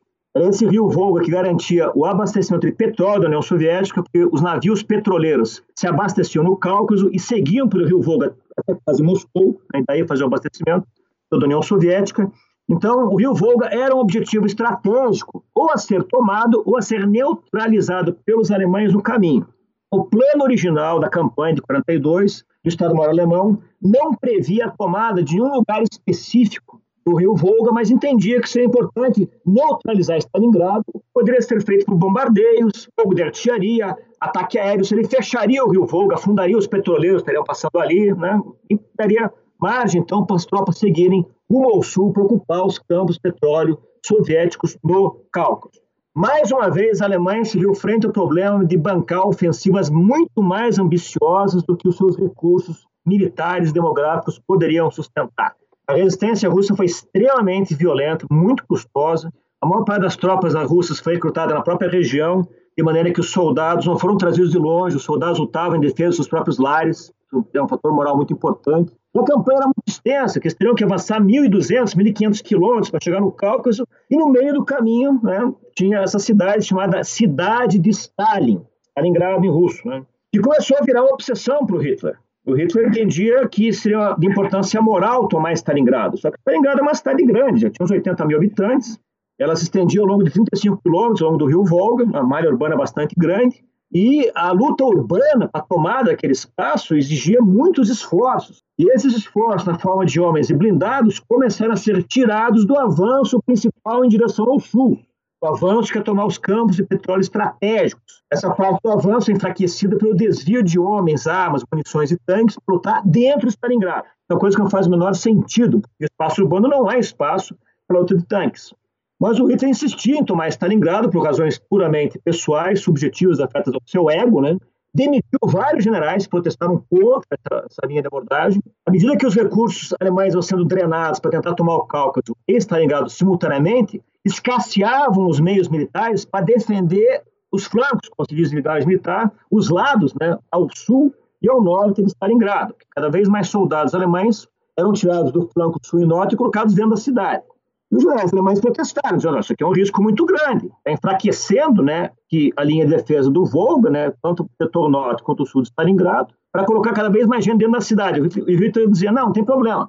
Quem vai garantir a segurança dessas áreas contra o ataque russo são os nossos aliados, romenos, húngaros e italianos tropas de eficiência combativa muito pequena, com equipamento de qualidade bastante duvidosa e que não tinham, assim, nenhuma reputação, né, de efetivamente poder defender essas áreas contra um ataque russo. Aí, por volta de novembro, de 1942, ocorre uma contraofensiva soviética, que é lançada exatamente contra os flancos sul e norte de Stalingrado, onde estavam as medíocres tropas desses aliados, os alemães, os húngaros, italianos, os romenos, que são destruídos pela ofensiva russa. Uma grande pinça né, blindada soviética pelo norte, outra pelo sul, se juntam atrás de Stalingrado, cercando a cidade. O 60 os, perdão, sexto exército uh, alemão é cercado de Stalingrado, junto com o passo, quarto exército blindado alemão dentro de Stalingrado. E começa uma discussão do Hitler com seus generais se é o caso de abandonar Stalingrado, abandonar a tentativa de tomar o Cáucaso, ou se vale a pena insistir na aposta mantendo as tropas cercadas abastecidas pelo ar. E essa é uma catástrofe alemã integral, porque a Luftwaffe, a Força Alemã, não tem os meios de manter abastecido dois exércitos cercados, são 300 mil homens. Esse efetivo cercado exigia um total aí de 600 toneladas diárias de suprimentos, armas, munições, combustíveis, comida, e teria que ser tudo trazido por avião. Nunca conseguiram chegar nesse total, não chegaram a levar nem 200 toneladas por dia, e muito menos outros dias, de maneira que a ocupação alemã cercada em Stalingrado começa a definhar, ela é gradativamente eliminada pelos russos, e é feita uma tentativa no Natal, justamente de 42, de salvar aquela guarnição com um ataque por terra. O general Manstein, né, que é um dos grandes gênios militares alemães, concebe e lidera esse ataque, para tentar abrir um corredor até Stalingrado para salvar as tropas cercadas. Esse ataque fracassa, as tropas são repelidas, o sexto exército alemão continua cercado de Stalingrado e luta até a exaustão final nos primeiros dias de fevereiro de 1943. E aí tem um grande choque psicológico, como você falou, Niklas, porque tem a mística da cidade de Stalin que derrotou Hitler, né? É o primeiro grande cerco de tropas alemãs da guerra. Quem cercava os outros eram os alemães. Era Blitzkrieg, cercava e destruía bolsões de tropas inimigas cercadas. Agora não. Agora são os alemães, são cercados e destruídos pelos russos. É uma, é uma grande mudança do jogo. Não tinha acontecido antes, não. E para tornar o desastre pior, além dos dezenas de milhares de prisioneiros, são 90 mil prisioneiros que são feitos, né, quando se acaba, de 300 mil, sobrou 90 mil para se render. Além da rendição de 90 mil homens, também é capturado o comandante dos alemães, o Marechal de Campo, né, o Feudo Marechal, que é o posto mais alto da hierarquia alemã, o Feudo Marechal Ron Paulo, se rende aos russos e é exibido publicamente né, para o mundo inteiro como um grande troféu de guerra dos soviéticos. Logo em seguida, ele é convencido pelos russos a fazer transmissões antinazistas pela rádio russa, convencendo os alemães a se revoltar contra o Hitler, persuadindo os alemães a criticar o regime. Quer dizer, é um, um desastre assim, moral, político e militar catastroficamente grande Stalingrado, extremamente marcante Stalingrado, como você já notou, a Batalha de Kursk no ano seguinte foi muito maior. E Kursk foi, né, como eu tinha comentado, a última vez que os alemães conseguiram algum avanço em relação à União Soviética, mas acabaram sendo derrotados ali, paralelamente à invasão da Itália, né, que estava acontecendo na época, que a gente vai falar logo a seguir. Mas o que, que a gente pode falar sobre Kursk? Pois é, a situação então depois de Stalingrado, que a batalha se encerra em fevereiro, nos dias de fevereiro de 43, é bastante grave para a Alemanha, né? Uma catástrofe militar, um desastre político, um desastre de relações públicas, assim, de propaganda também. Isso coincide com a perda do norte da África, né? Em maio de 43, depois da invasão do norte da África, que é feita pelos anglo-britânicos, nas colônias francesas, que é outubro de 42, a campanha do norte da África acaba também em maio de 43, também é desastrosa para a Alemanha nazista, porque ali os alemães perdem 250 mil homens capturados, que não podem ser tirados da África por mar, porque o mar está sendo dominado pela Marinha Britânica. Então, perderam lá 90 mil prisioneiros e 300 outros mil homens que foram cercados, foram perdidos também, né, mortos, feridos ou capturados. Outros 250 mil né, capturados, só de prisioneiros né, na África do Norte.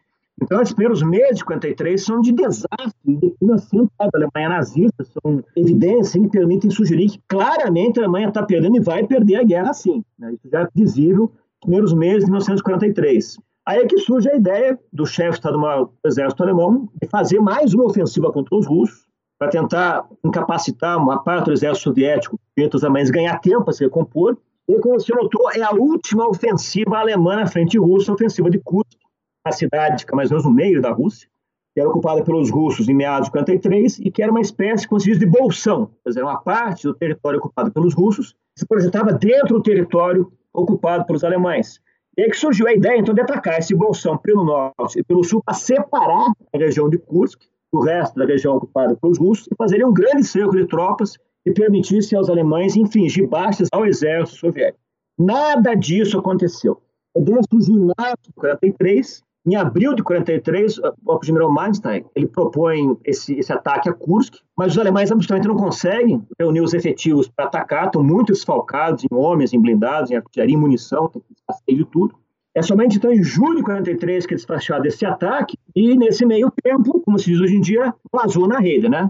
Esse segredo, né, foi comunicado pelos espiões é, soviéticos ao Stalin que os alemães pretendiam atacar ali, e daí os russos percebem que não era do interesse deles evitar o ataque alemão, pelo contrário, o interesse soviético é esperar esse ataque, fortificando a região em volta de Kursk, construíram casamatas, trincheiras, balas antitanques, colocando extensos campos minados, arame farpado, e deixar os alemães atacarem, para que os alemães se destruam contra as defesas russas e abra margem para serem contra-atacados por reservas blindadas e aéreas que os russos deixaram em reunião fora do Bolsão. Esse é o plano soviético e funciona.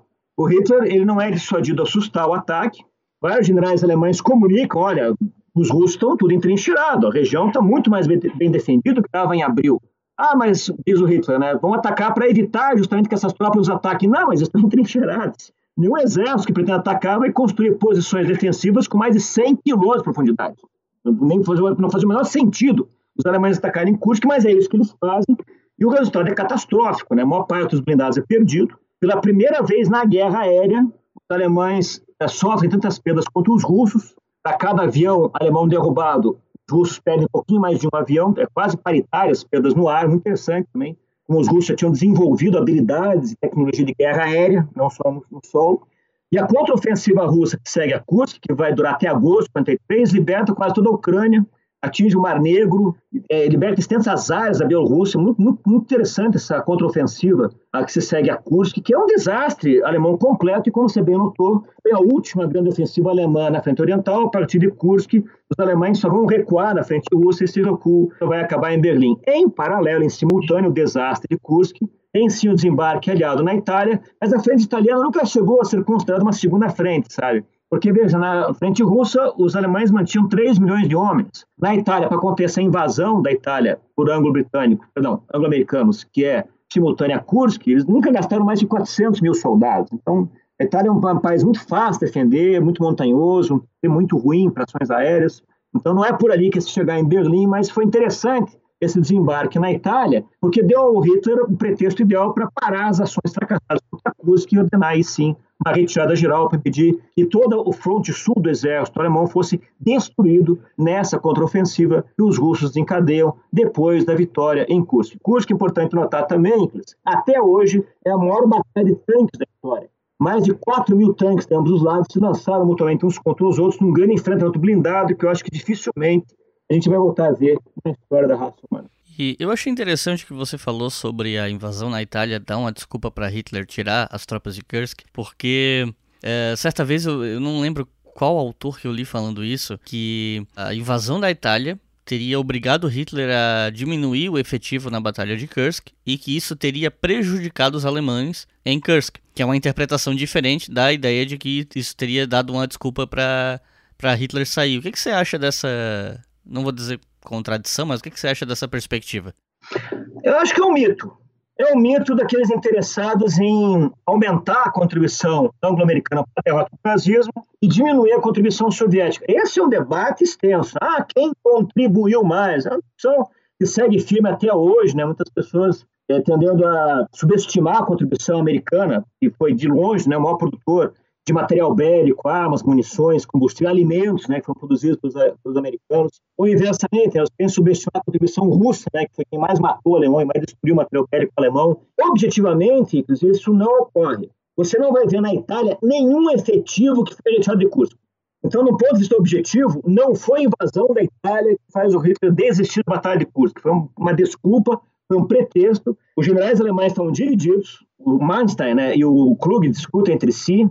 Model também entra na discussão se vale a pena não insistir em manter o ataque a Cusco. Estavam claramente perdendo, estavam claramente sendo destruídos na van e atravessar as defesas alemãs. E aí o Hitler intervém e diz assim: não, eu preciso de tropas na Itália, então nós vamos sustar o ataque. Mas objetivamente não há nenhum soldado, nenhum veículo, nenhuma aeronave tenha sido retirada da frente russa para ser enviada à Itália. Então, isso realmente faz parte da lenda, do mito os propagadores desse mito são aqueles interessados em diminuir a contribuição soviética e inflar a contribuição anglo-americana. E já que falamos da invasão da Itália, eu acho que né, não, não custa a gente tocar no assunto. Como foi que ela aconteceu? Pois é, essa aí é uma comédia de erros, né? Vou citar aqui Napoleão de novo, né? Acaba sendo o cara mais importante. Napoleão fez uma carreira brilhante na Itália, quase que passeou na Itália quando ele precisou invadir o país, e ele notou, para tomar a Itália, e aí vamos lembrar a bota italiana, né? Península Italiana tem o formato que é uma bota comprida, né?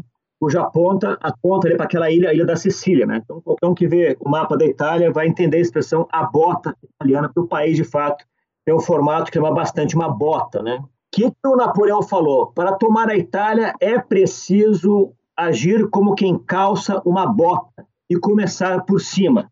Muito interessante que o Napoleão invade a Itália pelos Alpes, né? Já desemboca no Vale do Rio Pó, né? Que é uma região mais rica da Itália de saída. Os aliados fizeram o contrário na Segunda Guerra Mundial, entraram pelo bico da bota. Desembarcaram na Sicília, uma grande operação é, anfíbia, né? Que se segue a queda da África do Norte dos alemães, né? E uma campanha mais ou menos rápida na Sicília, mas bastante pouco eficaz, né? Porque os alemães mantinham 200 mil soldados defendendo a Sicília e quase todos eles foram evacuados por mar para a Itália propriamente continental. E quando tem a invasão da Sicília, ocorre o colapso político do fascismo. É um grande choque né, para o povo italiano, a invasão da Sicília, que a parte sempre foi considerada parte do território metropolitano italiano, e isso leva a uma crise política do fascismo e a um golpe de Estado puxado pelo exército e pelos dissidentes fascistas que derruba Mussolini e coloca ele preso, preso num local inacessível, né, no aguardo dos desenvolvimentos, né, e expõe fim ao regime fascista, a invasão aliada da Sicília. Então, os embarques em Salerno, na expectativa de que seja possível dali chegar rapidamente em Roma.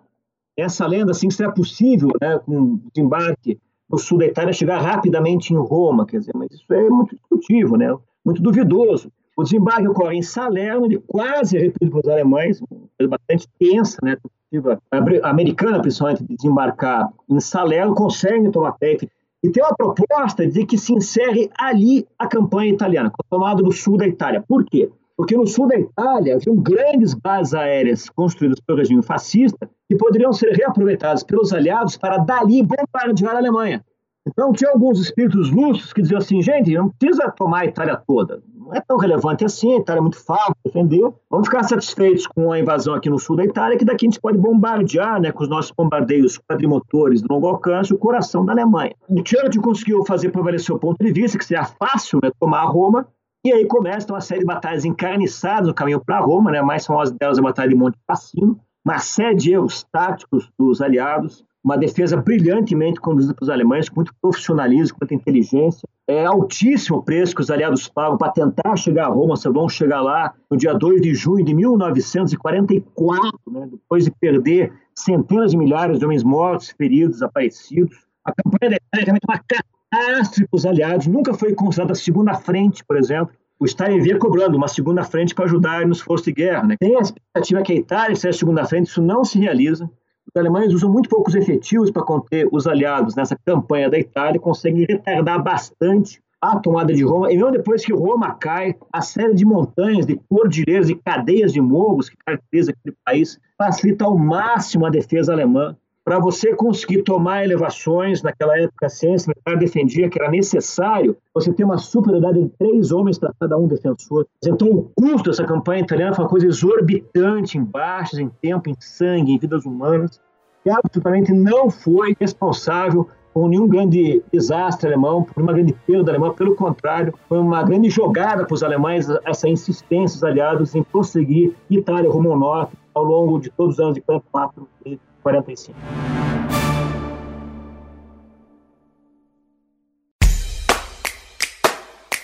A campanha do Leitura Obriga História, além de financiar o canal no YouTube, mantém esse e diversos outros podcasts de história no ar. A partir de R$ reais por mês você financia todos eles e a partir de R$ reais você pode ouvir a maioria deles com antecedência. Então acesse apoia.se barra História e colabore para manter todas essas iniciativas educacionais gratuitas no ar.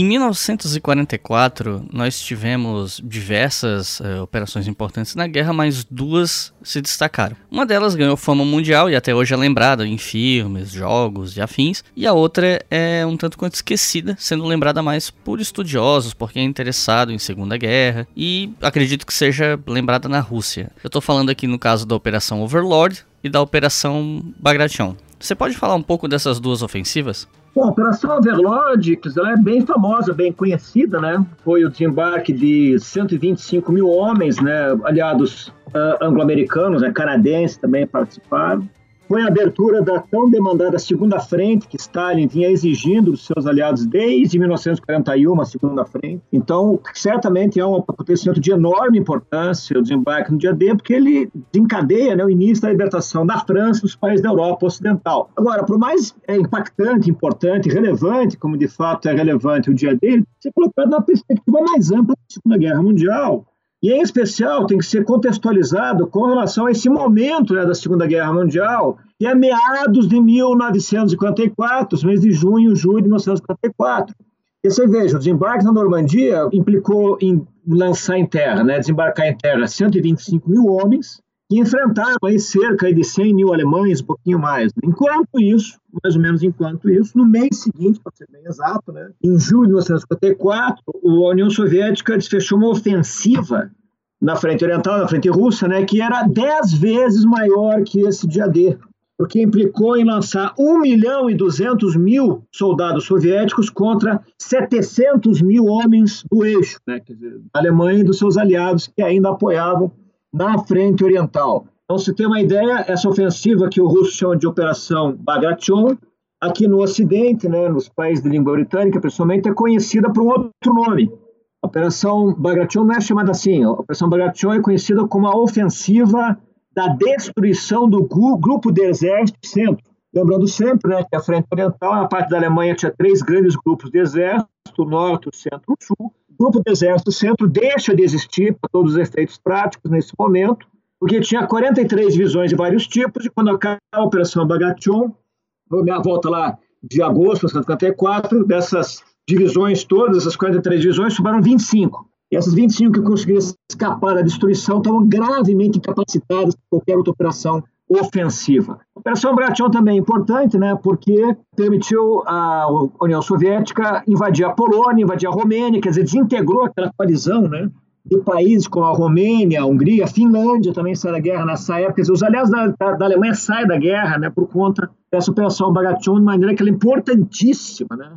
É, do ponto de vista militar, político, diplomático e tático, estratégico, muito mais importante que o dia D, mas como você notou corretamente, que não é conhecida essa ofensiva aqui no Ocidente, por conta da intensidade com que Hollywood monopoliza né, a temática da Segunda Guerra Mundial com suas persuasivas, charmosas e monopólicas produções audiovisuais. E, bom, aqui a gente está falando de, né, de 1944 e tal, mas a guerra na Europa ela vai acabar em 1945, porque no caso dos soviéticos, normalmente no, no inverno essas ofensivas acabavam tendo um certo retrocesso, né? as principais ofensivas da Segunda Guerra se dão no verão europeu, e aí depois, né, que lá para especialmente meados ali de fevereiro, março. Aos poucos os aliados começam a ganhar mais fôlego para, né? Claro, a gente teve ali a ofensiva das Ardenas, nós tivemos enfrentamentos no inverno italiano, no próprio inverno ali do leste, mas depois que o inverno começa a perder, né, o seu seu caráter mais rígido e de fato as, as ofensivas começam a, a, ganhar mais fôlego. E ali em, entre abril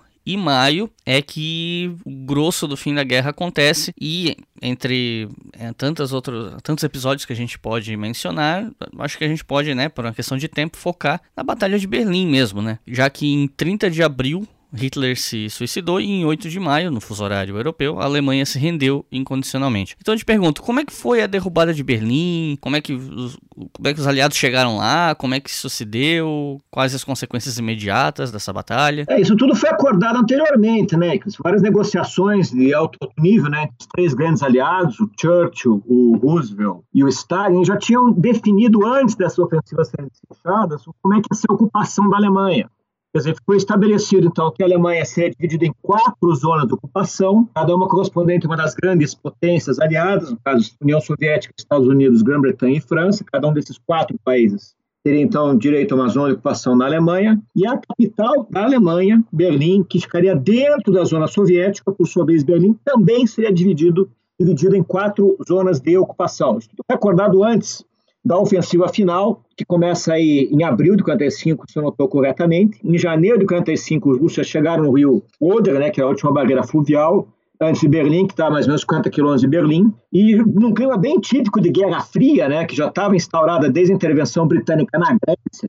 Vale a pena eu ter o ouvinte notar que em uh, ah, 1954, Churchill tirou duas divisões combatiam os nazistas na Itália e mandou essas duas divisões ocupar a Grécia para impedir que o Partido Comunista Grego libertasse a Grécia sozinho e estourasse um regime comunista. Então, para você ver como que essa Guerra Fria já vai se construindo nesse, nesse último ano da Primeira Guerra Mundial. E a Batalha de Berlim também é um exemplo dessa Guerra Fria, porque antes de invadir Berlim, os russos primeiro cercaram toda a cidade. Feito um grande cerco a Berlim, com grandes grupos de exércitos soviéticos, não propriamente para impedir que os alemães fugissem de Berlim, o próprio Hitler fugisse, esse cerco era mais para impedir que os aliados invadissem é, Berlim. Porque teve essa discussão entre os altos comandos aliados, né? Poxa, os últimos avanços sinais, né, a partir aí de março, abril de 45 na Alemanha foram tão produtivos que Berlim ficou ao alcance dos exércitos aliados, em especial do exército britânico, né, que operava mais ao norte. Foi feita essa discussão no alto comando aliado em Reims, né, no QG do Eisenhower, se não seria o caso dos britânicos, né, no caso aliados, uh, partes aliados ocidentais, tomarem Berlim. Eisenhower, muito pragmaticamente, fez ver né, aos que propunham essa ideia né, de uma tomada anglo-americana de Berlim, que a divisão da Europa já tinha sido feita, que toda aquela área onde fica Berlim não era a zona de ocupação deles, foi feito só um pedaço de Berlim, portanto não valia a pena pagar o que Berlim exigia em custo de vidas humanas para tomar um objetivo que, segundo as próprias palavras do Eisenhower, teria que ser devolvido para outro sujeito, no caso, o Stalin.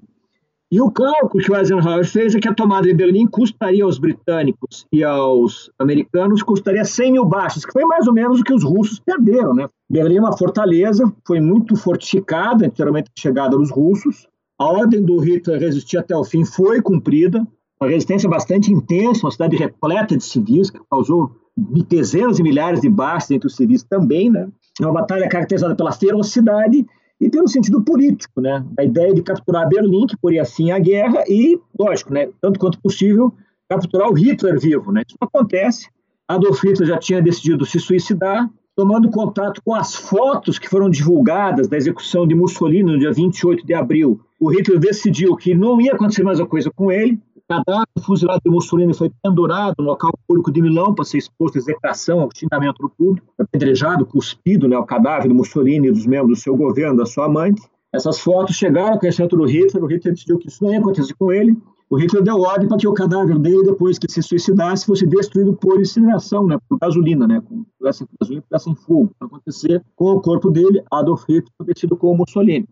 Aí, no dia 1 de maio isso foi no dia 30 de maio que ele se suicidou. É um dia 30, perdão, 30 de abril, desculpa dizer aqui, foi no dia 30 de abril que Adolf Hitler se suicida. No dia seguinte, é divulgada publicamente a notícia da morte dele. E por paradoxal que possa parecer, a luta continua, né? A luta continua em vários fronts, tem rendições parciais, mencionei o caso da Itália. É a grande ofensiva final da primavera, que começa em 14 de abril de 1945, que liberta o resto do norte da Itália, as maiores e mais ricas cidades da Itália, como Milão, Turim, Veneza, são libertadas em abril de 1955. A Força Expedicionária Brasileira tem um papel relevante nessa ofensiva de primavera, com a atuação dela na garantia do flanco das divisões que avançavam rumo ao norte, à Alemanha, à Áustria. Muito interessante o papel da FEB nesse contexto. Aí, no dia 2 de maio, com a destruição dos últimos bolsões de resistência alemães na Itália, tem uma rendição parcial na Itália. Bom, Windhoff, né, que é o comandante alemão da Itália, concorda em depor as armas, dada uma ordem de rendição geral de todas as tropas alemãs na Itália no dia 2 de maio. No dia 4 de maio, as tropas alemãs que ocupam a Dinamarca, a Holanda e estão no norte da Alemanha se rendem também aos britânicos, que estavam naquela região. A Dinamarca é libertada pelo exército britânico. No dia 4, essas tropas se rendem ao exército britânico. E, finalmente, no dia 7 de maio, um governo sucessor, né, o do Adolf Hitler, que foi encabeçado pelo comandante da Marinha Alemã, o comandante dos submarinos, né, o almirante Karl Dönitz, né, que é o novo Führer, né, e dá continuidade ao terceiro Reich de Adolf Hitler, Dönitz dá ordem, então, que as forças armadas alemãs se rendam, né, encerrando a guerra, e isso é feito, isso acontece no QZ do Eisenhower em Reims, né, a delegação alemã vai até lá e assina um documento de rendição incondicional no dia 7 de maio, e vai ter vigência a partir da meia-noite, os primeiros minutos, do dia 8 de maio, fim oficialmente a Segunda Guerra Mundial na Europa. Eu cheguei a ler uma vez que os alemães até tinham aceitado se render antes, mas os soviéticos não aceitaram a rendição porque eles exigiam estar presentes na assinatura, certo? Parcialmente certo, né? Porque em Reims, não tinha uma legação soviética. Né? Em só tinha um oficial soviético, que era justamente o oficial de ligação, né, que fazia os contatos entre os aliados ocidentais e o exército soviético, que era um coronel. O coronel Suslaparov, ele era o único, era não, não, ele era o mais graduado oficial soviético no QG do Eisenhower, ele era convidado para ele assinar em nome de toda a União Soviética a rendição alemã. Uma coisa assim, meio sem propósito, né, levando em conta o contexto. Se encerra a Segunda Guerra Mundial né, com 24 milhões de mortos soviéticos, Desses 24 milhões, que alguns estimam ser 27 milhões, 8 milhões e meio de mortos são mortos militares soviéticos.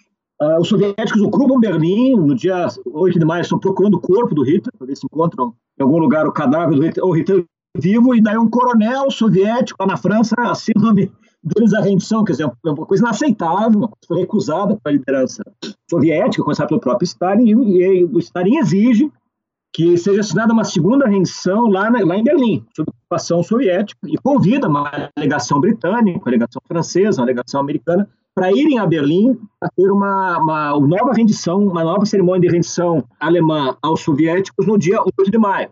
Só que, imagina o que, que era para tentar articular isso, uma Berlim completamente destruída pela guerra, todas as infraestruturas bastante sucateadas e bombardeadas, incineradas e carbonizadas. De alguma maneira, esse pessoal consegue de avião até Berlim, de alguma maneira eles conseguem achar um local em Berlim para fazer assinatura, vários problemas surgem no caminho, problemas de ordem política, problemas de ordem diplomática, já tem ali os estranhamentos da Guerra Fria, de maneira que a cerimônia de rendição eh, dos alemães em Berlim aos soviéticos começa às 23 horas do dia 9 de maio. Isso vai ser encerrado uns minutinhos depois, né, já no dia 9 de maio, razão pela qual os soviéticos e os russos, né, a Federação Russa que sucedeu à União Soviética, desde então celebra, comemora o dia da vitória no dia 9 de maio, porque de fato, né, a cerimônia só acabou nos primeiros minutos do dia 9 de maio. É, a gente às vezes fala, não, porque o fim da guerra, o fim da guerra.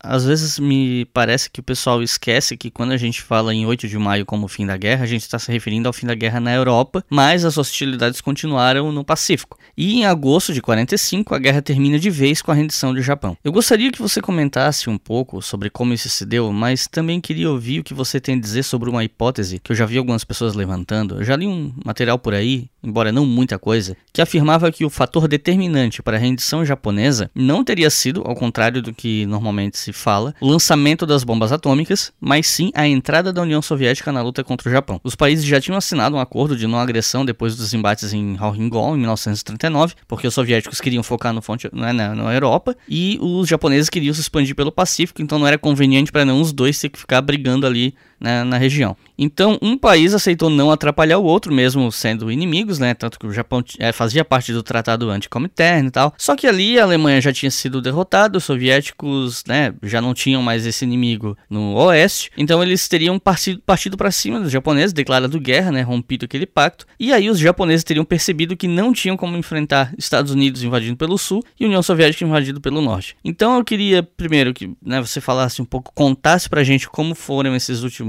momentos da guerra guerra e queria ouvir de você sobre essa hipótese, se você acha que ela faz sentido.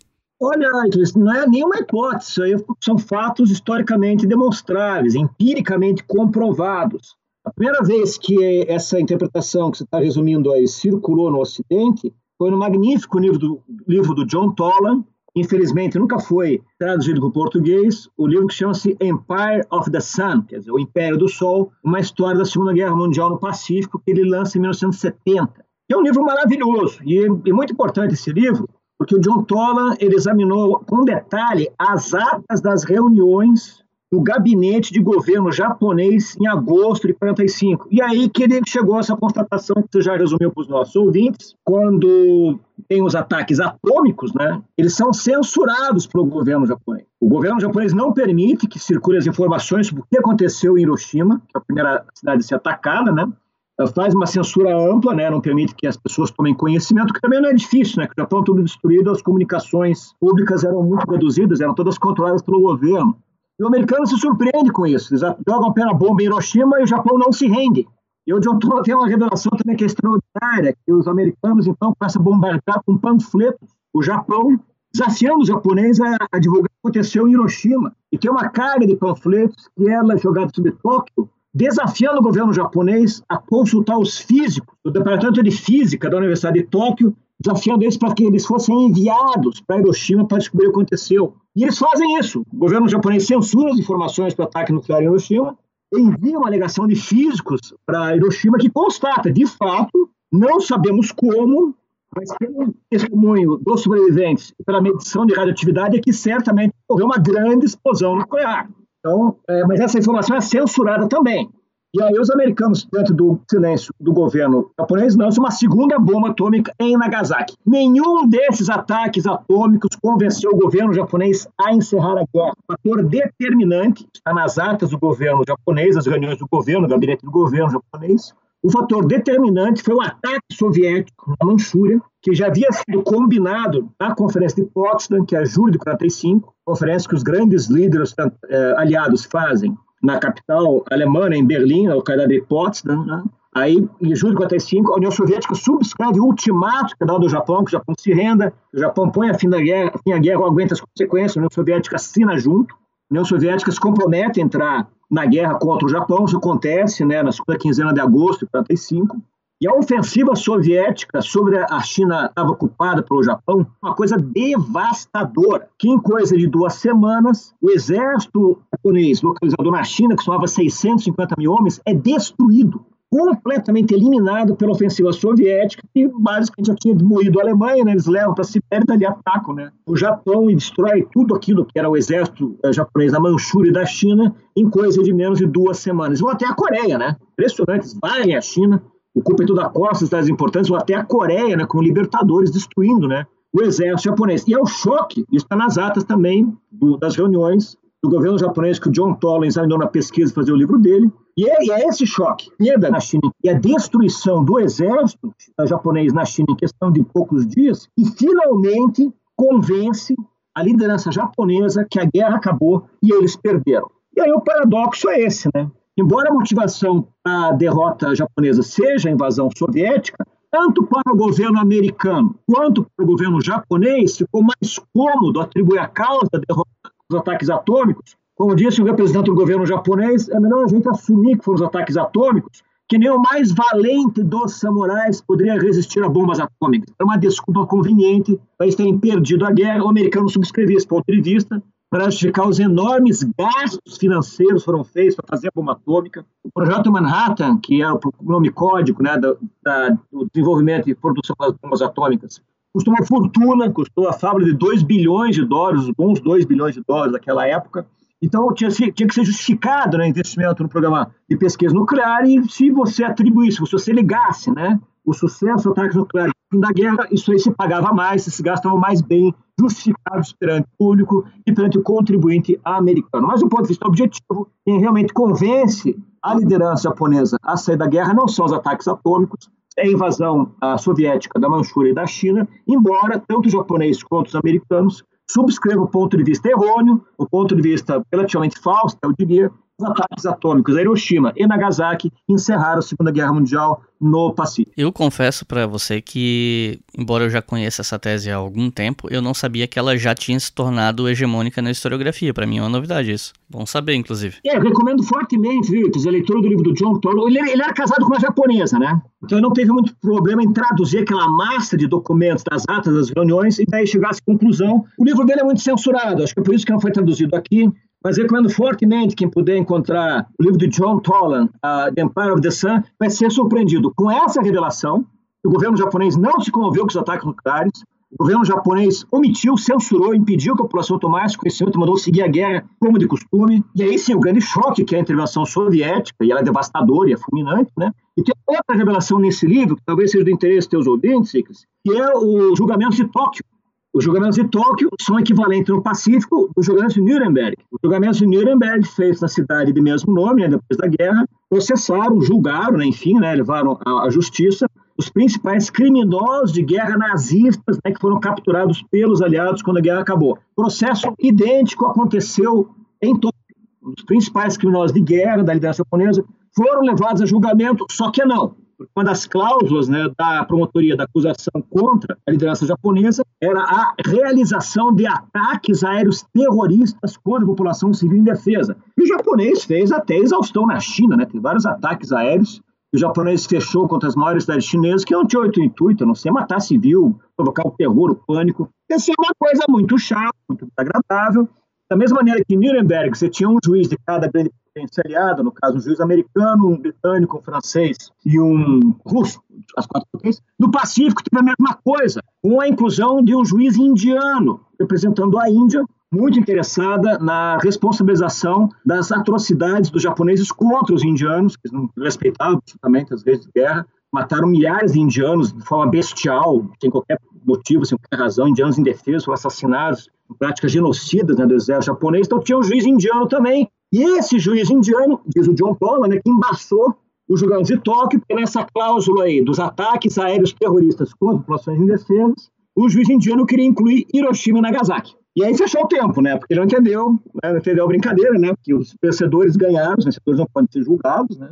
Ai dos vencidos, diria César, né? Só os perdedores é que são julgados. Daí insistência do juiz indiano levar os americanos a julgamento por conta de Hiroshima e Nagasaki, se desliga do júri, ele se retira, né? A Índia se retira os julgamentos de Tóquio que seguem aí só com os outros juízes das outras potências aliadas. E Inclusive, esse livro que você mencionou, ele tá na minha lista de compras da Amazon há um ano ou mais. Acho que tá na hora de. É uma grande aquisição. É, tá na hora de finalmente comprar. Mas enfim. Eu sei que perguntar, o que eu vou te perguntar agora é complicado porque a resposta ela é tão ampla que a gente pode ficar umas 4 horas aqui só discutindo em cima dessa pergunta. Mas sinta-se à vontade para responder da forma que preferir, focando no que você achar mais importante. Fique à vontade. Minha pergunta é: como você enxerga a importância da Segunda Guerra Mundial como evento histórico para o mundo de hoje e que exemplos você pode nos dar, né, para dar para os ouvintes sobre a importância não só do evento em si, mas de se estudar e entender esse conflito? Puxa vida, o impacto da Segunda Guerra Mundial ele é duradouro, né? Corre o risco até de se eternizar, porque o fim da Segunda Guerra Mundial implica na liquidação né, do nazifascismo. O grande mal, vamos dizer assim, que tinha que ser erradicado da face da Terra, deixa de existir. Consequentemente, o projeto genocida nazista ele é interrompido. A gente não pode alimentar ilusão nenhuma a respeito. Se a Alemanha não tivesse sido derrotada, todas as raças inferiores, como dizia o nazista, né, todos os seres humanos indignos de viver, né, como dizia a ideologia nazista, teriam sido mortos pelos nazistas. Né? Os judeus, por exemplo, teriam desaparecido da Europa. Os eslavos, que eram uma sub-raça dos nazistas também, teriam grande parte dos mortos ou escravizados, que é sempre bom lembrar que a Alemanha nazista reintroduz a escravidão que já tinha sido extinta na Europa há séculos, né? reinventa a escravidão na Europa. Então, a Segunda Guerra Mundial é importantíssima porque põe fim à tirania, né? Ao genocídio dos países do eixo, e lógico, tem que lembrar sempre do Japão, que embora a gente tenha essa imagem muito chocante persuasiva dos ataques atômicos, e dá a impressão que o japonês foi vítima, né? Nunca é demais lembrar os 20 milhões de chineses que os japoneses mataram na sua invasão da China, né? Foram 20 milhões de mortos, várias aí com requintes de crueldade, de barbárie, de selvageria, inclusive com experiências médicas medonhas foram feitas com a população civil chinesa por parte do japonês. Então, você conter o bestialismo né, alemão, japonês e secundariamente italiano é um grande legado da Segunda Guerra Mundial. Talvez tenha sido a última grande guerra, digamos assim, inequivocamente ética, né, porque não tinha muito que escolher entre os dois lados. E também a Segunda Guerra Mundial representa a ascensão dos Estados Unidos como superpotência. Né? Acaba a Segunda Guerra Mundial, os Estados Unidos é um dos poucos países que não foi atingido pela guerra. Não teve batalhas, bombardeios nos Estados Unidos. Né? Pelo contrário, os Estados Unidos não só não é atingido pela guerra, como sofre, sofre poucas perdas militares, 400 mil mortos, se não me engano. A economia americana cresce muito durante a guerra por conta do estímulo das encomendas militares. Né? A economia americana cresce 50% durante a Segunda Guerra Mundial. E acaba a Segunda Guerra Mundial, os Estados Unidos são uma superpotência. Os Estados Unidos têm metade das reservas mundiais de ouro, os Estados Unidos têm metade da produção mundial, os Estados Unidos têm metade da frota mercante mundial, quer dizer, é uma coisa assim incrivelmente grande, gigantesca, proporcional à superpotência americana. E no distante segundo lugar, a União Soviética, que é o contrário, né? já era um país com uma economia bem menor que a americana quando começa a guerra, e boa parte dela é perdida, destruída durante a guerra, além da perda de 24, 27 milhões de cidadãos. Então, a União Soviética está muito enfraquecida da guerra, mas enfraquecida, mas ainda forte o suficiente para desafiar os Estados Unidos. Já em 1949 explodida né, a primeira bomba atômica soviética, um feito técnico bastante interessante, né? E aí, a partir daí, se instaura né, que a gente conhece aí como sendo o aspecto mais relevante desse século XX, a Guerra Fria, né? A permanente confrontação velada, ameaça, confrontação aberta entre Estados Unidos e União Soviética, que é o principal legado dessa Segunda Guerra Mundial, essa Guerra Fria dessas duas superpotências, das quais, né, das duas superpotências, o americano é uma hiperpotência, né? E esse capital acumulado pelos Estados Unidos, esse poderio acumulado pelos Estados Unidos vai pautar boa parte das relações internacionais até hoje, né? Mesmo hoje, os Estados Unidos é a maior potência, a potência mais rica do mundo, né? Tem o maior PIB mundial ameaçado agora pela China, que está em segundo lugar. Mas, enfim, o legado da Segunda Guerra Mundial se estende até os dias de hoje. Na geografia também, né? As duas Coreias né, são resultado da Segunda Guerra Mundial. As duas Alemanhas, que vão se reunificar aí recentemente, também são resultado da Segunda Guerra Mundial. O fim dos impérios coloniais francês, britânico, holandês, some, começa a desaparecer na Segunda Guerra Mundial e se extingue nos anos 60. Quer dizer, a descolonização também é um legado da Segunda Guerra Mundial. A gente poderia ficar aqui mencionando vários aspectos, para não se estender mais, e é também um sucedâneo da primazia americana nesse contexto pós Segunda Guerra Mundial, a americanização do mundo, né? Então, os Estados Unidos não é só uma superpotência econômica, militar e científica, isso é uma hiperpotência cultural também, né? Já fiz menção aqui a Hollywood, né? Pô, Hollywood vai virar uma coisa monopólica e global, né? Impondo a visão de mundo, os costumes, a cultura americana, através de filmes, discos, música, livros, história em quadrinhos, né? Para todo mundo, isso também é um legado da Segunda Guerra Mundial.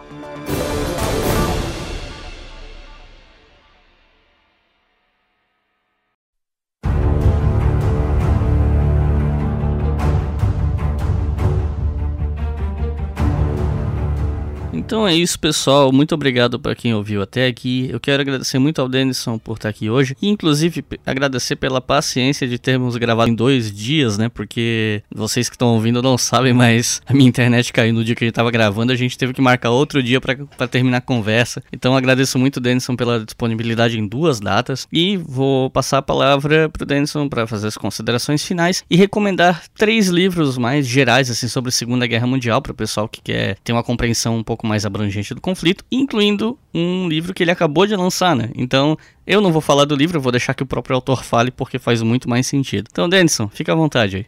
Nicolas, eu queria então agradecer a oportunidade que você me deu aqui da gente levar essa conversa, né? Sempre muito importante, né? A gente conversar sobre história, em especial sobre história contemporânea.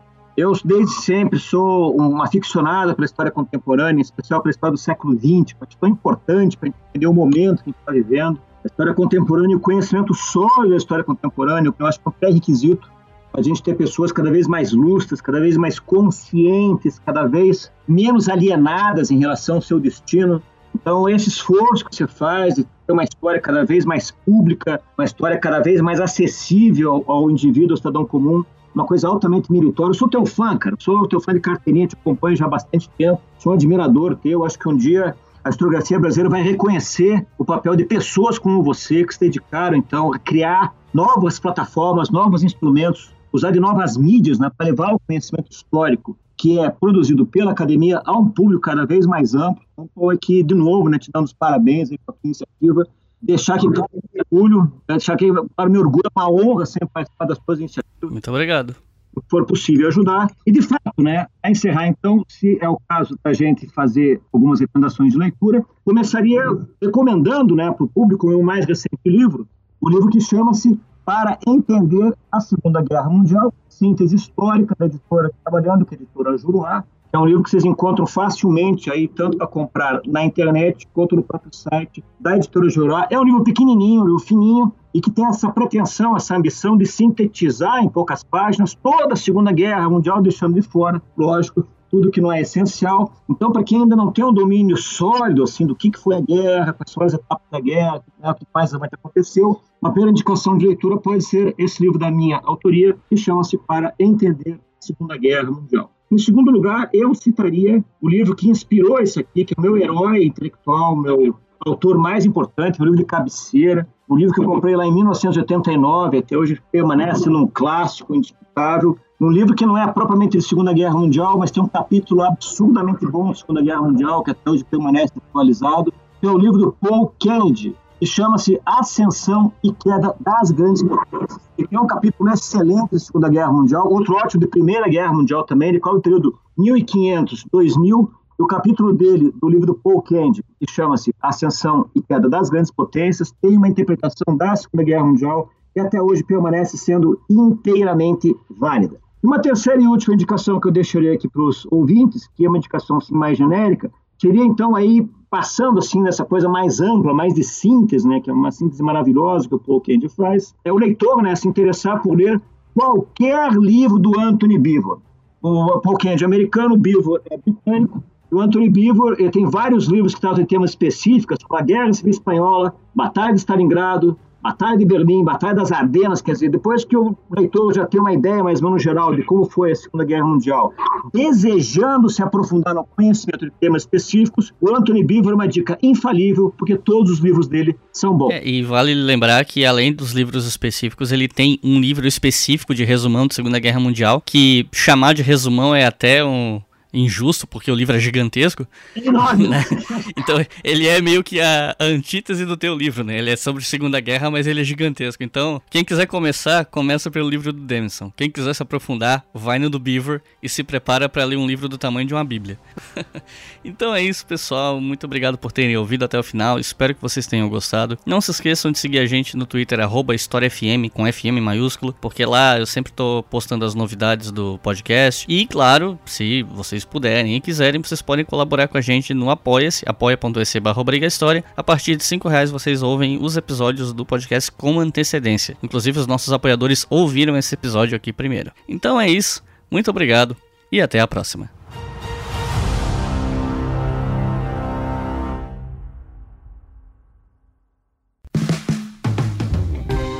Este podcast foi financiado por nossos colaboradores no Apoia-se. Acesse apoia.se barra e contribua para manter este projeto educacional gratuito no ar.